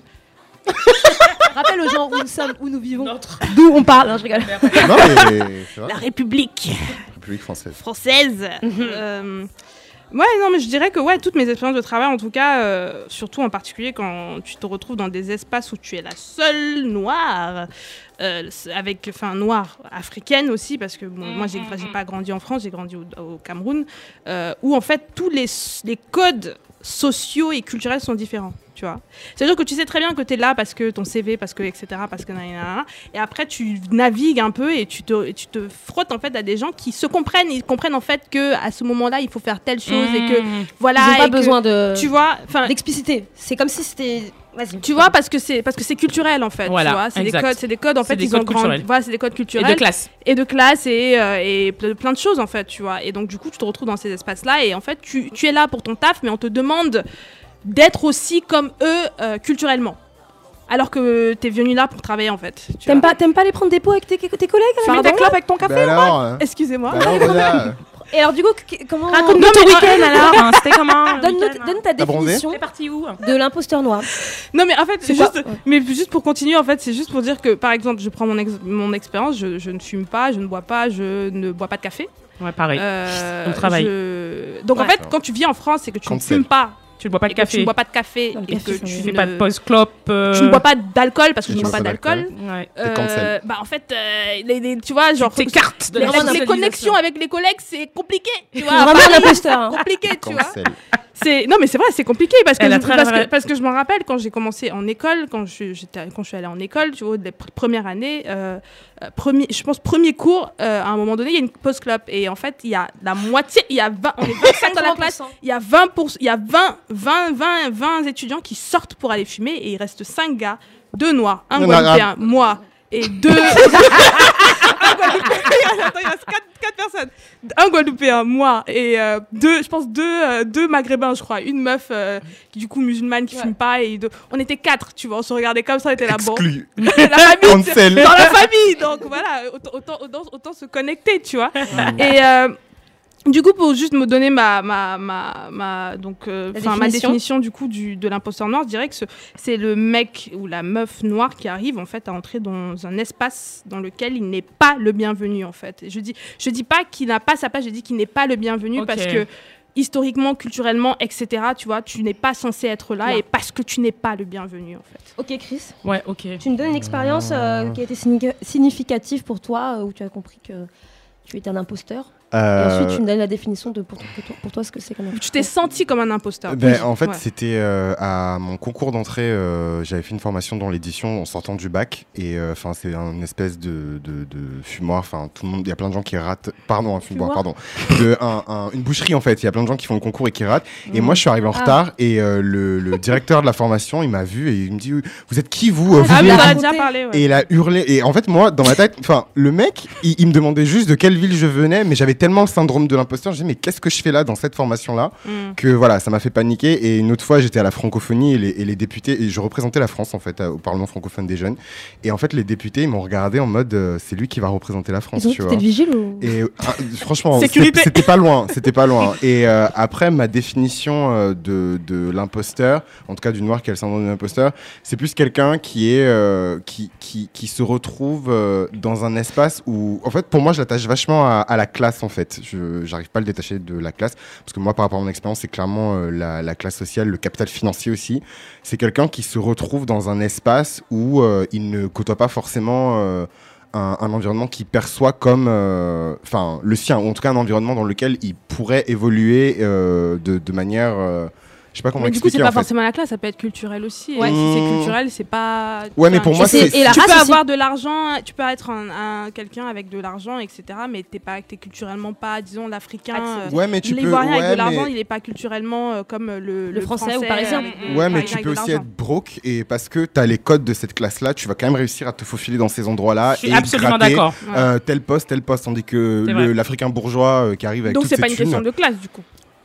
Ah non, je suis Ben, en fait, d'accord. en fait, en fait, non, en fait, quand je dis, quand je dis classe, c'est c'est la caste en fait. Enfin, je sais pas La comment. dominante. Ouais. Pour moi, la classe domine aussi. hein. Pour moi- pour moi, tout En tout cas, ensemble. tout, ouais, Ah, c'est c'est ah, intrinsèque. Tu peux pas, tu peux pas le dissocier. Ouais, en fait. ouais, ça se dissocie pas. Tu peux pas le dissocier. Bah du coup, face à ce sentiment d'imposture qu'on peut avoir nous en face de nous, du coup, euh, à quel moment vous vous êtes rendu compte qu'il y avait un médiocre blanc? Et que peut-être que vous étiez vous à la bonne place et que cette personne-là en fait n'était pas à sa bonne place Cette question est très insolente. ouais, vas-y, vas-y, ouais. Donc Chris, tu vas nous répondre, tu vas nous dire à quel moment tu t'es rendu compte qu'en face de toi il y avait un médiocre blanc? Ok. Euh, bah, déjà, moi, je bosse dans l'édition et euh, c'est un milieu qui est méga. Enfin, c'est contrôlé par des familles en fait. Enfin, c'est bah, comme dans le luxe ou voilà. Et, euh, et en fait, il y a toujours dans les maisons d'édition, tu vois, un, une stagiaire et tu sais pas ce qu'elle fout là en fait. Elle est nulle. C'est souvent une meuf, je suis désolé, hein, c'est pas voilà parce que dans l'édition il y a beaucoup de meufs. Elle est nulle, elle sait pas faire et tu te dis mais qu'est-ce qu'elle fout là? Et c'est souvent genre la nièce de la cousine, de la petite sœur, de machin, de trucs. Et il y en a toujours une en fait, tu vois. Mm. Et c'est vraiment là que je me suis rendu compte que moi qui ai genre mis mon, littéralement mon pied dans la porte pendant 4 ans. bloqué on la porte. bloqué la porte qui est venu t'a poussé qui m'a poussé et ouais je me suis accroché j'ai mis mon pied dans la porte on a fermé la porte mon pied était et non mais pour arriver là à tel poste et elle en fait voilà elle a été parachutée Ouais, C'est vraiment parachutage en plus. Eux-mêmes ont créé le mot. Hein. le parachutage voilà du parachutage et voilà et c'est comme ça en fait que j'ai découvert genre le, le médiocre blanc même si je pense qu'il n'y a pas que des médiocres blancs Célia J'ai découvert lait. C'est pas le. alors, alors explique-nous alors lait. J'ai fait une école de commerce et euh, à la fin, j'avais pas d'argent pour payer le cursus normal continu, donc j'ai fait de l'apprentissage la dernière année. Mm. Mais j'ai passé un concours pour être en école de commerce. euh, Mm. Donc, tu as plusieurs types de concours. Tu as les, on- les concours prépa et les concours euh, bac plus 2, je sais pas quoi, je sais pas quoi. Bref. Et puis, il y a des gens, quand je suis arrivée à ma dernière année, ils étaient là, je comprenais pas. Je dis, mais franchement. ta il a dernière pas année ton l'air- master master euh, dernière année de l'école de commerce, ouais, master. J'ai dit, mais je comprends pas, il a pas l'air. Bon, il est gentil, quoi. Mais. Et puis j'ai compris qu'il était riche. Mm. Et j'ai compris que des diplômes d'école de commerce, ça s'achète. Mm. Voilà. Et j'ai compris que du coup, à cause de ça, il y aurait beaucoup de médiocres avec S blancs. Voilà. Euh, Donc euh, c'est en école de commerce que je découvre que Ouais. on va les disséminer comme ça là au travail. Il va falloir gérer. Ils sont, codes. ils sont en package déjà. En package, ils sont déjà tout prêts, tout prêt à être livrés. avec leur code Pour de être triche. parachuté, bim Donc euh, voilà, c'est pas, il y a pas, j'ai pas de- d'expérience, mais en tout cas j'ai compris ce jour-là, je me suis dit ah d'accord, Ouais. ok ok. Et toi, euh, Roda, à quel moment tu t'es rendu compte qu'en face Bah de moi je dirais aussi en école en fait. En école quand je suis arrivée en école euh, de com, j'ai fait une école de com du coup euh, et que euh, je me suis rendu compte qu'il y avait euh, bah il y avait tous les, les gens avec qui je traînais c'était des noirs et des arabes en Mhm. fait Euh, et que au final, on se retrouvait en face de personnes de blancs principalement, ou alors euh, de, oui, de blancs principalement. Je dis, ah, ou alors de quoi? Non, de blancs principalement. quoi d'autre? Et, euh, et qui était là en fait juste parce que voilà ils voulaient être enfin tu sais ils- enfin c'est même pas qu'ils voulaient être cool là pour ils étaient un peu là par hasard ils Mhm. savaient pas quoi eux- faire eux, tu par contre, vois sont là par hasard, hein, et ça par contre c'est sûr j'ai l'impression qu'il y a beaucoup ça en communication je sais pas vous me direz enfin s'il y a des gens qui sont en communication cette année de moi, je- moi ça fait 5 ans que j'ai Non, je pense qu'il y a beaucoup de gens qui c'est il y a pas de technique. Il y a Mais pas de en fait- en pas de fait, technique. Donc du coup quand t'as pas de technique, tu vas là-bas comme le marketing quoi. bah c'est c'est pas vraiment la technique c'est vraiment des gens qui savent pas trop quoi ils, Ah. pourquoi pourquoi ils sont là en fait tu vois et donc euh, papa à 7000 enfin il y avait la moitié des gens de ma classe ils vivaient euh, genre à, euh, dans le 8e 17e ou genre dans le 17e en face du parc Monceau, euh, tu vois, ce genre de bail était genre. Euh... Why? C'est là par hasard. Tu vois, et en fait, ces gens-là, c'était ceux qui, qui, qui avaient mais les pires notes en fait. Ouais, ils achetaient vois. un diplôme, quoi. Ils avaient les pires notes et ils passaient, ils passaient, ils passaient. On passait en deuxième année, ils étaient avec nous aussi, ils étaient là, ils s'accrochaient. Je sais pas comment ils s'accrochaient, sûrement avec de l'argent. Avec les thunes, hein. Mmh. Ils C'est s'accrochaient à Comme les, l'argent comme les. Américains, Comme les là. Comme les. Américains, là, qui ont Exact. distribué des sous pour avoir des diplômes. Exactement, Ouais. exactement. On pense que c'est qu'aux États-Unis que ça fonctionne, mais. Exactement. Enfin. Mais- La fille de Linette. Mais ça, du coup, ça c'est dans le. Ça, c'est qui ça Mais si, Linette, t'as pas Ah oui, oui, c'est vrai, c'est vrai, c'est vrai, fille. Linette. Oui, oui, c'est vrai, elle était dans la- Nulle. dans l'histoire, ouais. Ouais. Mais il y a donc ça, ça, c'est ça, c'est en école. Et puis après, je suis arrivée donc euh, dans mes premiers stages et tout. Et je me rappelle, j'ai fait un stage. Et il y avait une meuf en face de. C'était ma. C'était. Enfin, elle était, elle était designer. Je, je rentrais dans. J'étais dans une école, dans une, dans une agence de design. Elle Mhm. était designer. Et la meuf, toute la journée, elle foutait rien. Mais en fait, moi, j'étais assise devant elle. Et à chaque fois, elle venait sur mon poste pour dire Ah, tu fais quoi? Il faut pas faire comme ça. Fais comme ça. Fais plutôt comme ça. Machin et tout. Après, quand je l'entendais dans le bureau du truc, on la, elle se prenait des trucs où on disait Mais meuf, qu'est-ce que tu fais? Refais, machin. Et quand elle sortait, elle venait Ouais, qu'est-ce que tu fais? Fais ça plutôt comme ça. Machin, je suis genre Meuf, frère. D'abord, d'abord, t'es médiocre. T'arrives pas à te, à te, À te sortir. Elle sait même pas c'est- qu'elle est mauvaise. Et c'est sur moi, en fait, que tu viens c'est mettre ton truc, tu vois. C'est le principe même du mais c'est le pas qu'il est mauvais. privilège. Du coup, on fait une toute petite pause et on termine le sujet,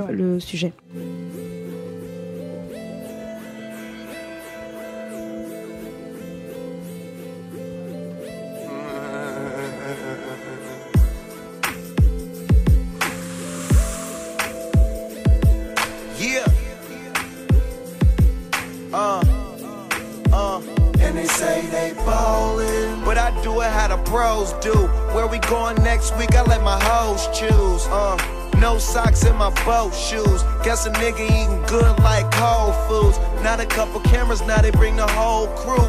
Bad bitch riding with me, so she posed too. See me and my guys like a plane flown through. Hella high, rollin' weed up like I'm supposed to. And now I'm in the big things. On the building, you need to know the tenant rate. Getting paid, still riding no shirt. Let a bitch give me brain, call it homework. Niggas try hating on them, but it don't work. done changed. New clothes, new cars, new things. Uh. them same boys that used to be at the bottom came up. That's what they say. Used to not be allowed in the building, but now we on the rooftop. Used to not be allowed in the building, but now we on the rooftop. Uh, slow money's just bad as getting no money. But learn to get good show money, that's show money. Vous êtes toujours dans Piment. Euh, Célia, tu, tu, Je tu as fait le choix de, de ce titre Rooftop de, de Wiz Khalifa. Donc c'est le premier album de Wiz Khalifa, Walling Paper, que j'adore, que j'adore, que j'adore. Je l'ai écouté, je l'écoute encore. J'adore cet album. Et donc euh, du coup Rooftop, il dit euh, used to not be allowed in a building, but now we're on the rooftop. Avant, on n'était pas autorisé à être dans le building, mais maintenant on est sur les toits du building. Donc euh, voilà, voilà. Donc nous, on, Donc on ça- a pris, on a pris l'escalier, mais on court vite. On Euh, va bah arriver voilà. sur le toit Donc avant ça, l'ascenseur. Ça, ça sied bien à la, à, à la fin de, de- de- du débat qu'on a sur cette fable de l'imposteur noir et, de, et du médiocre blanc.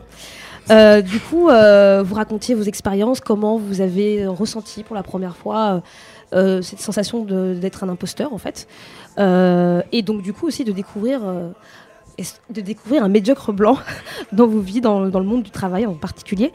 Et du coup, on termine ce débat. En, je voulais vous poser la question qu'est-ce qui, pour vous, dans la société, encourage en fait cette médiocrité blanche? Et du coup renforce en fait aussi ce syndrome qu'on peut avoir de l'imposteur noir. Qui Mhm. veut répondre en premier? Peut-être Roda?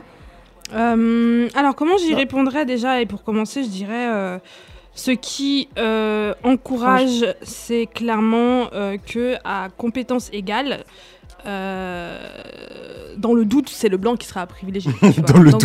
Au cas Dans où, le doute, on sait le pas doute, trop. vois. Bon, on va prendre le vois. blanc quand même. À compétences égales, il y a genre un noir et un blanc avec euh, dans cette société. hein, on parle d'une société blanche, euh, etc., etc. Mmh, de panique, ouais. Mmh. Voilà.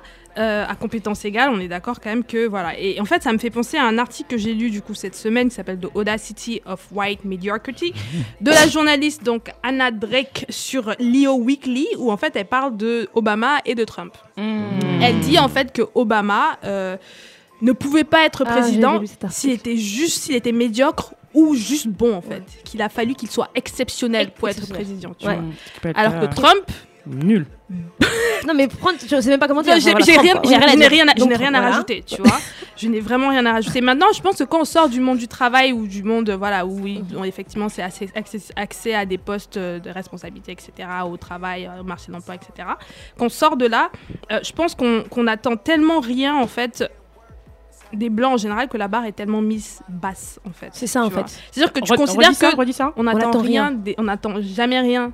En tout cas, nous, en tant que Mhm, noirs, mhm. moi, je, quand je sors de la pop culture, j'ai envie de dire en tant que nous, en tant que Mhm, noirs, des fois, tu n'attends tellement rien d'un blanc que dès qu'il te montre qu'il est un peu bon, bah tu dis ah, Ouais. il est exceptionnel, exceptionnel. ce, ce blanc, tu vois. Je- mais je parle de ça en fait particulièrement parce que tu vois, non, il est Fichier S, exceptionnel. fichier S, fichier mais S. c'est parce que en fait, Z. je pense, je dis ça parce que euh, On va le mettre dans un je crois que c'est la, c'est la barre mise tellement basse en fait qui crée des tropes comme euh, le sauveur blanc, tu vois, dans, la, Mhm. dans la pop culture, euh, dans, euh, dans, Dans la pop politique culture, aussi, dans hein. le cinéma, etc. Le truc du sauveur blanc, pour moi, il est, c'est créé littéralement par cette barre qu'on met tellement bas. Hmm. Que n'importe Pour, qui. euh, On euh, les crédite tellement pas d'humanité que quand ils font un petit truc qui est bien, genre, euh, c'est. Exactement, tu vois. Donc là, les trucs de le trope de l'ami blanc, Et du donc, du sauveur coup- blanc, du de l'allié, etc. Qui va dire pendant, va- enfin, quelqu'un qui va dire le racisme c'est mal. Oh, Et tout de suite, il on a va- dit que dire, oh, il y a génial. 15 articles qui sortent, on dit, eh, a dit un que en- le 12 mars 1999 à telle heure, telle Il- il personne a dit que le racisme Grammy de était mal, tu vois. Mmh, Et on, on le célèbre un peu comme s'il avait dit un truc exceptionnel. Donc je pense que si- quand, je dis que la, quand je dis que la barre est tellement mise basse, C'est ne me- Michael Moore. vraiment il ne faut pas me ficher à s'écouter tout. Michael. Moore. Ouais. Je pense qu'à ça. Et, euh, et donc je dis que, euh, en, en parallèle, je crois que le maintien, en tout cas dans ce dans cette médiocrité là, ou ce, ce qui, enfin, Mhm. ouais, le maintien. euh, dans ce, enfin, ce qui crée aussi, c'est aussi ce- cette sorte de, je voulais dire, le maintien du statu quo. Ça veut dire que cette semaine, par exemple, prends un exemple tout bête, cette semaine, il y a eu plein de trucs autour du cinéma français. Tu sais, il y a eu un article Mm. sur France Culture où il se, il, euh, où Oh, il- la journaliste, en gros, elle parlait de nouveaux cinémas qui sont apparemment identitaires, politiquement corrects, etc. Et qui euh, mettent la, qui met un peu la, qui met la barre un peu enfin la, mer- la barre vraiment basse à chaque Mhm. fois je pense que c'est un anglicisme que je suis en train de faire euh, mais Mais on pour, comprend, euh, vas-y. tu vois, qui, qui met pour, pour le cinéma, tu vois, et que le cinéma, ça a changé parce que les identitaires se sont emparés en fait, de ces questions-là, en gros, tu vois. Et ou Netflix, Netflix, par exemple, tu vois. Netflix. Et moi, j'ai envie de dire que ce truc, en fait, cette bataille en France contre tout type de cinéma qui s'intéresse aux communautés qui ne sont pas blanches, donc euh, comme traditionnellement en France, Et qui questionne. etc. qui, qui, qui questionne, le. Netflix en fait qui est beaucoup plus accessible à n'importe qui et qui sont vraiment beaucoup sur cette question de diversité Mhm. aussi.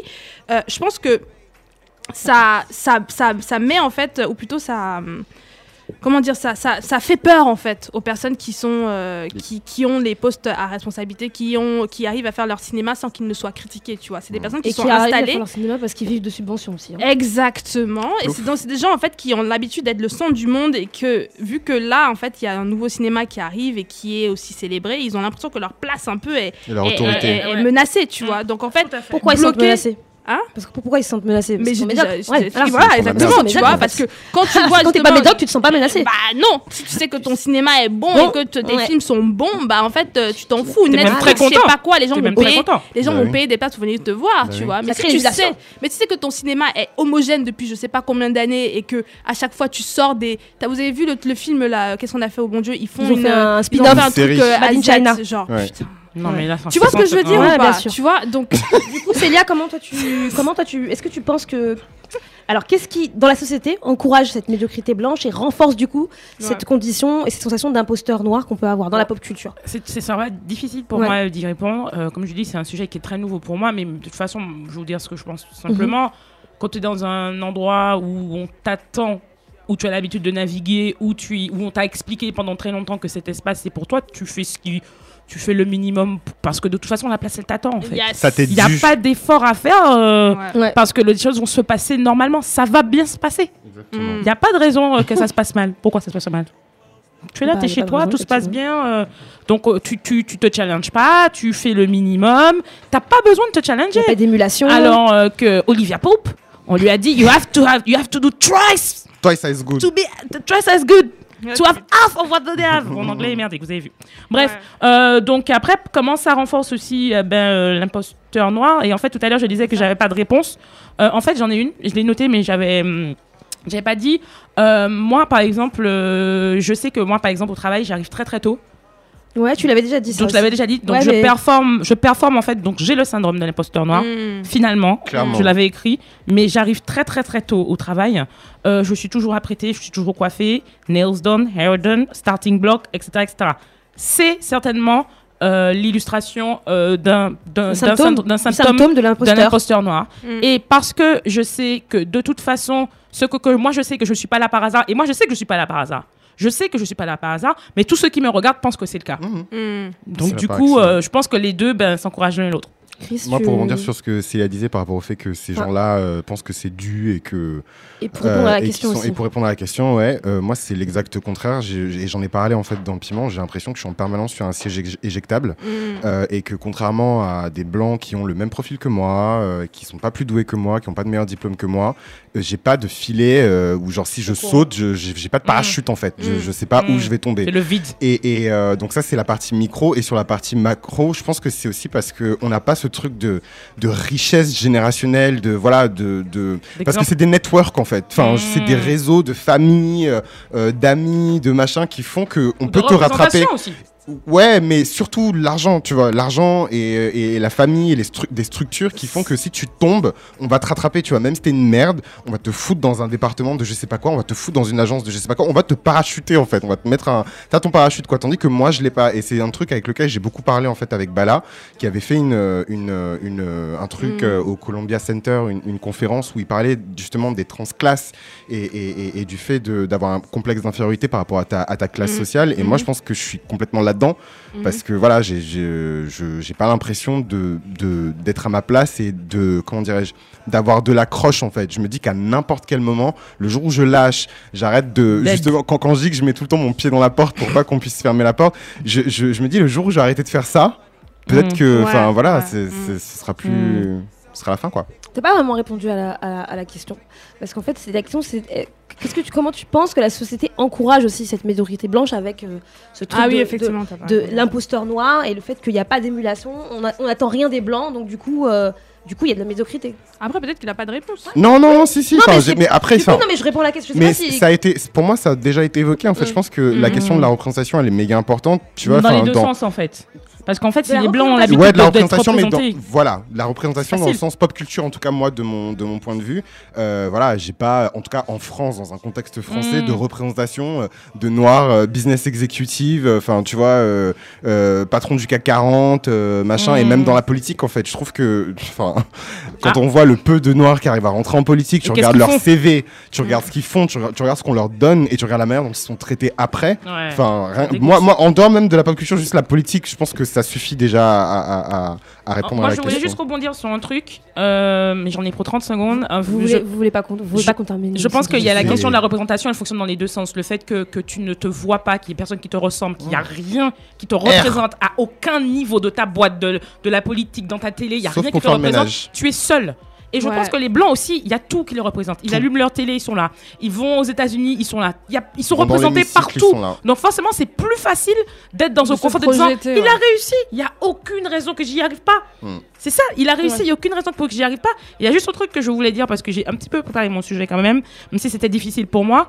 Le syndrome de l'imposteur a un impact direct sur le temps qu'on prend pour aller travailler, sur le temps qu'on prend pour se préparer, Ouais. La sur le temps qu'on prend, hein. sur le Girl. temps qu'on prend pour pouvoir la combattre ou se mettre en condition pour pouvoir affronter, pour pouvoir etc. Et surtout, il y a des effets de dépression en fait. C'est une charge. clairement. Être seul dans ces milieux-là où on s'aventure tout seul, sans, ac- sans accroche comme Chris, Anxiété. Anxiété, dépression et anxiété. tension même. Voilà, Anxiété. Tu exactement. voulais, tu voulais dire, rajouter un truc puisque de toute Ça façon, ça dépassé n'a- le ça temps n'a- imparti. ça n'a rien à voir avec ça n'a rien à voir avec le sujet. Je voulais juste te dire que c'est la première fois qu'on dit autant blanc dans un sujet. Ouais, de ouf. En, deux ans, première en- fois. On s'en tape les reins, on s'en fout de des blancs. Un petit mix. Mais en fait, c'est normal parce que c'était une fable en fait. Donc il fallait, il faut bien, il fallait bien parler de tous les, bien le voir, du point de vue de la hein. fable, de, hein. la poésie, de tout, de ce sujet. de tous les, tous les protagonistes. Bon, bah, on arrive à la fin de l'émission, mais avant de se quitter, on va chacun jeter à notre tour euh, un- Putain, un, ça fait petit, trois émissions qu'on un petit, même pas un petit jeter. cube, cube magie. Ça faisait longtemps qu'on n'avait pas fait euh, Non, le, pas le- fait. le cube magie, mais on va go. faire une toute petite pause musicale et après on, on- on revient.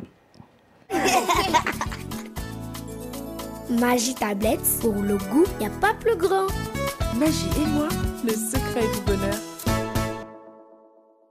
Et alors euh, du coup, euh, ça fait longtemps qu'on n'avait pas jeté le cube euh, sur la marmite. Ça fait très très longtemps. Ouais, ça fait longtemps. Ça fait longtemps, longtemps. Ouais, je commence. Qui veut commencer?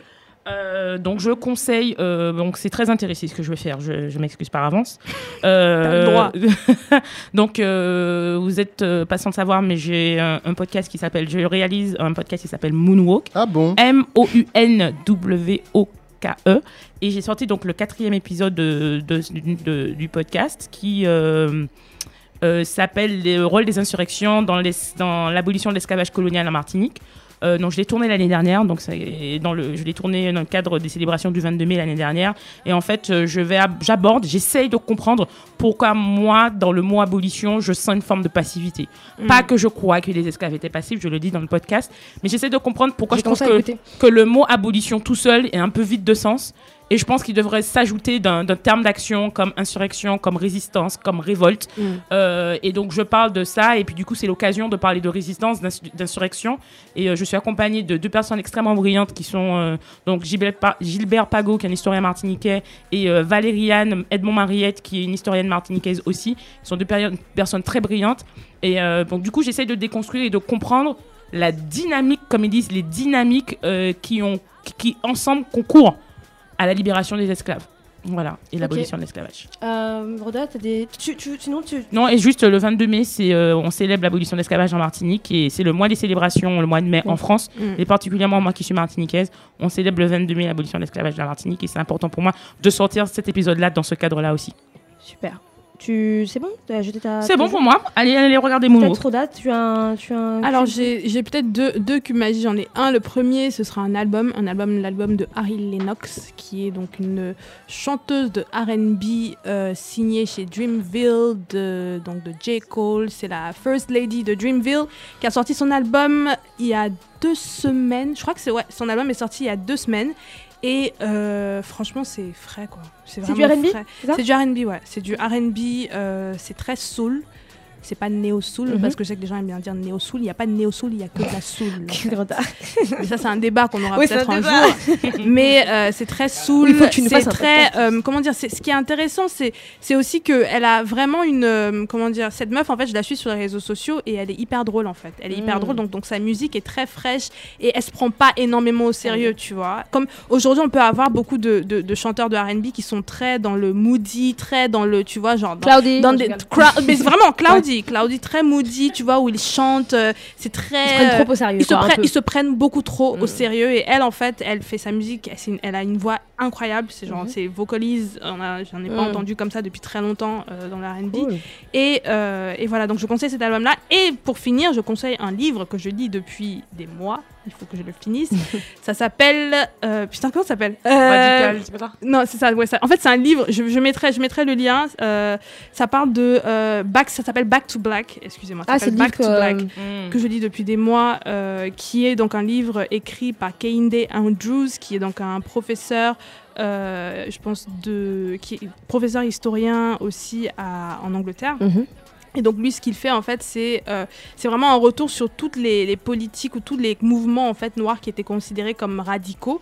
Et il explique pourquoi ils l'ét- ils l'étaient pas en fait, tu vois. Et en gros, il, il, il essaye de euh, de constituer en fait ce qui est vraiment en fait du de enfin ce qui est constitu- enfin, ce qui est vraiment un mouvement noir radical donc il parle de panafricanisme il parle de euh, de marxisme il parle de euh, de cultural nationalisme il Le parle panafricanisme aussi, il revient dessus? Ouais, j'en ouais, ai parlé juste avant et c'est hyper et c'est hyper hyper hyper intéressant ça mais c'est- il y Moi a aussi, beaucoup je, de moi aussi, je l'ai acheté genre il y a ouais. 8 mois, mais j'ai toujours pas ouvert. Ah, c'est vrai, effectivement, tu l'as acheté à acheté. Londres, ouais, moi, je l'ai acheté à Il est, Londres. il meuf, il est, il est, il est, il est Ouais, non, trop, mais trop, j'avais trop j'avais kiffé intéressant, hein, la quatrième de couvre, mais j'ai Il toujours est pas ouvert. hyper intéressant, donc je le conseille. En fait, ça s'appelle Back to Black, mais il y a un sous-titre que dont je me rappelle pas tout de suite, mais on mettra le lien. Chris, tu as un cube. euh, Euh, ouais, alors moi, c'est. euh, C'est pas un livre en fait, euh, voilà, cette fois-ci, c'est deux albums. Donc le premier, c'est les 40 ans de Kassav, euh, voilà, puisque voilà. Mais ils ont sorti un ils ont sorti, ils ont ressorti la réédition de leur euh, premier album qui est sorti il y a 40 ans. Avec euh, une nouvelle Non, mais pochette. ça s'appelle les 40 ans de Ça Kassav. s'appelle les l'album, 40 ans hein. de Kassav. Hmm, il me Euh, semble, hein. Non, mais Sauf erreur de ma part. Et, euh, et du coup, voilà, je recommande cet album-là, parce que voilà, il y a tous leurs classiques, etc. Moi, j'ai adoré. Et le deuxième album que je recommande, je- on va grave me jeter des pierres parce que je, je suis grave en retard, mais euh, je suis tombé par hasard en trébuchant sur Tidal, euh, sur toute la discographie de Young M.A., donc une rappeuse euh, de Brooklyn qui est lesbienne. Euh, hardcore et ça faisait longtemps plus que j'avais pas écouté genre du est-ce que est-ce qu'on peut dire ouais du female rap mais bon du rap féminin hardcore C'est du Rap, hein, quoi. c'est- Du rap, C'est pas, du pas rap. du female rap, c'est du Ouais. rap. du rap ok. et euh, Fais gaffe. et donc voilà, moi j'ai adoré l'album et je vous encourage. C'est en fait ça, euh, disons que l'écouter, ça m'a permis de remettre plein de trucs en perspective. Enfin, je sais pas, j'ai changé de point de vue la manière dont je me positionne. Enfin, c'est particulier. Je, je vous encourage à écouter l'album. Euh, ça s'appelle Her Story de Young M.A. Ok, donc on arrive à la fin de cette émission. Euh, ce que vous entendez en fond, c'est Before I Let Go de Beyoncé que j'ai choisi parce que c'est un peu Marocco. Regardez, j'espère que vous avez tous regardé cet historique, maintenant on peut dire historique, iconique concert euh, de Beyoncé euh, à Coachella l'année dernière qui se- qu'on peut regarder sur Netflix. Homecoming. Donc ce titre en fait est issu de l'album qu'elle a sorti live, reprise. qui est une reprise effectivement d'un groupe afro-américain des années 70, mais je sais pas lequel. Je pense que c'est Maze, je crois. Je crois que c'est Maze, je suis pas. euh, ouais, Avec Frankie Beverly et tout ça, ouais, je pense que c'est ça. Effectivement. Alors, donc, on termine, euh, on va terminer cette émission. Euh, vous savez que vous pouvez nous retrouver sur tous les réseaux sociaux Twitter, Facebook, Instagram, euh, SoundCloud, évidemment, Spotify aussi, Piment avec 4 i. Laissez-nous des notes pimentées sur Apple Podcast et des commentaires aussi sur SoundCloud. Euh, on vous répondra euh, Mm. toujours avec de l'avance ou en retard, mais on vous répondra. Euh, si vous voulez échanger avec nous ou nous envoyer, je sais pas ce que Des vous tweets, euh, plein de love. N'hésitez pas à nous envoyer euh, En des, vrai, on, des répond, on MP. répond beaucoup plus rapidement sur, Sur- Instagram que C'est vrai, c'est vrai. qu'ailleurs. donc, Ouais, ouais. euh, Mais d'ailleurs, il y a très peu de gens qui nous envoient des trucs sur, euh, sur émission, mais ça nous est déjà arrivé qu'on nous envoie des, des, des messages d'amour Ouais, sur, ouais. sur notre Ou des mail. messages de critique aussi, et c'est Oui. Et c'est important. Et c'est important. Ah oui, Émission piment arobase gmail.com. Euh, bah voilà, euh, vous allez retrouver un mix spécial 40 ans de Cassav, un mix de DJ Nos que vous pouvez retrouver uniquement sur le SoundCloud de Piment et pas pour ceux par exemple qui nous écouteraient sur, Sur Apple Podcast. suite, ouais. Faut aller sur SoundCloud. Euh, voilà, on se retrouve pas dans 15 jours, on se retrouve Dans trois le- dans semaines. trois semaines. dans trois semaines. Ouais. Pour la dernière. Et ce sera La la, dernière de la saison. Yeah, déjà. Ouais, déjà. Bah merci à vous tous. Merci. Merci Merci à toi. À la prochaine.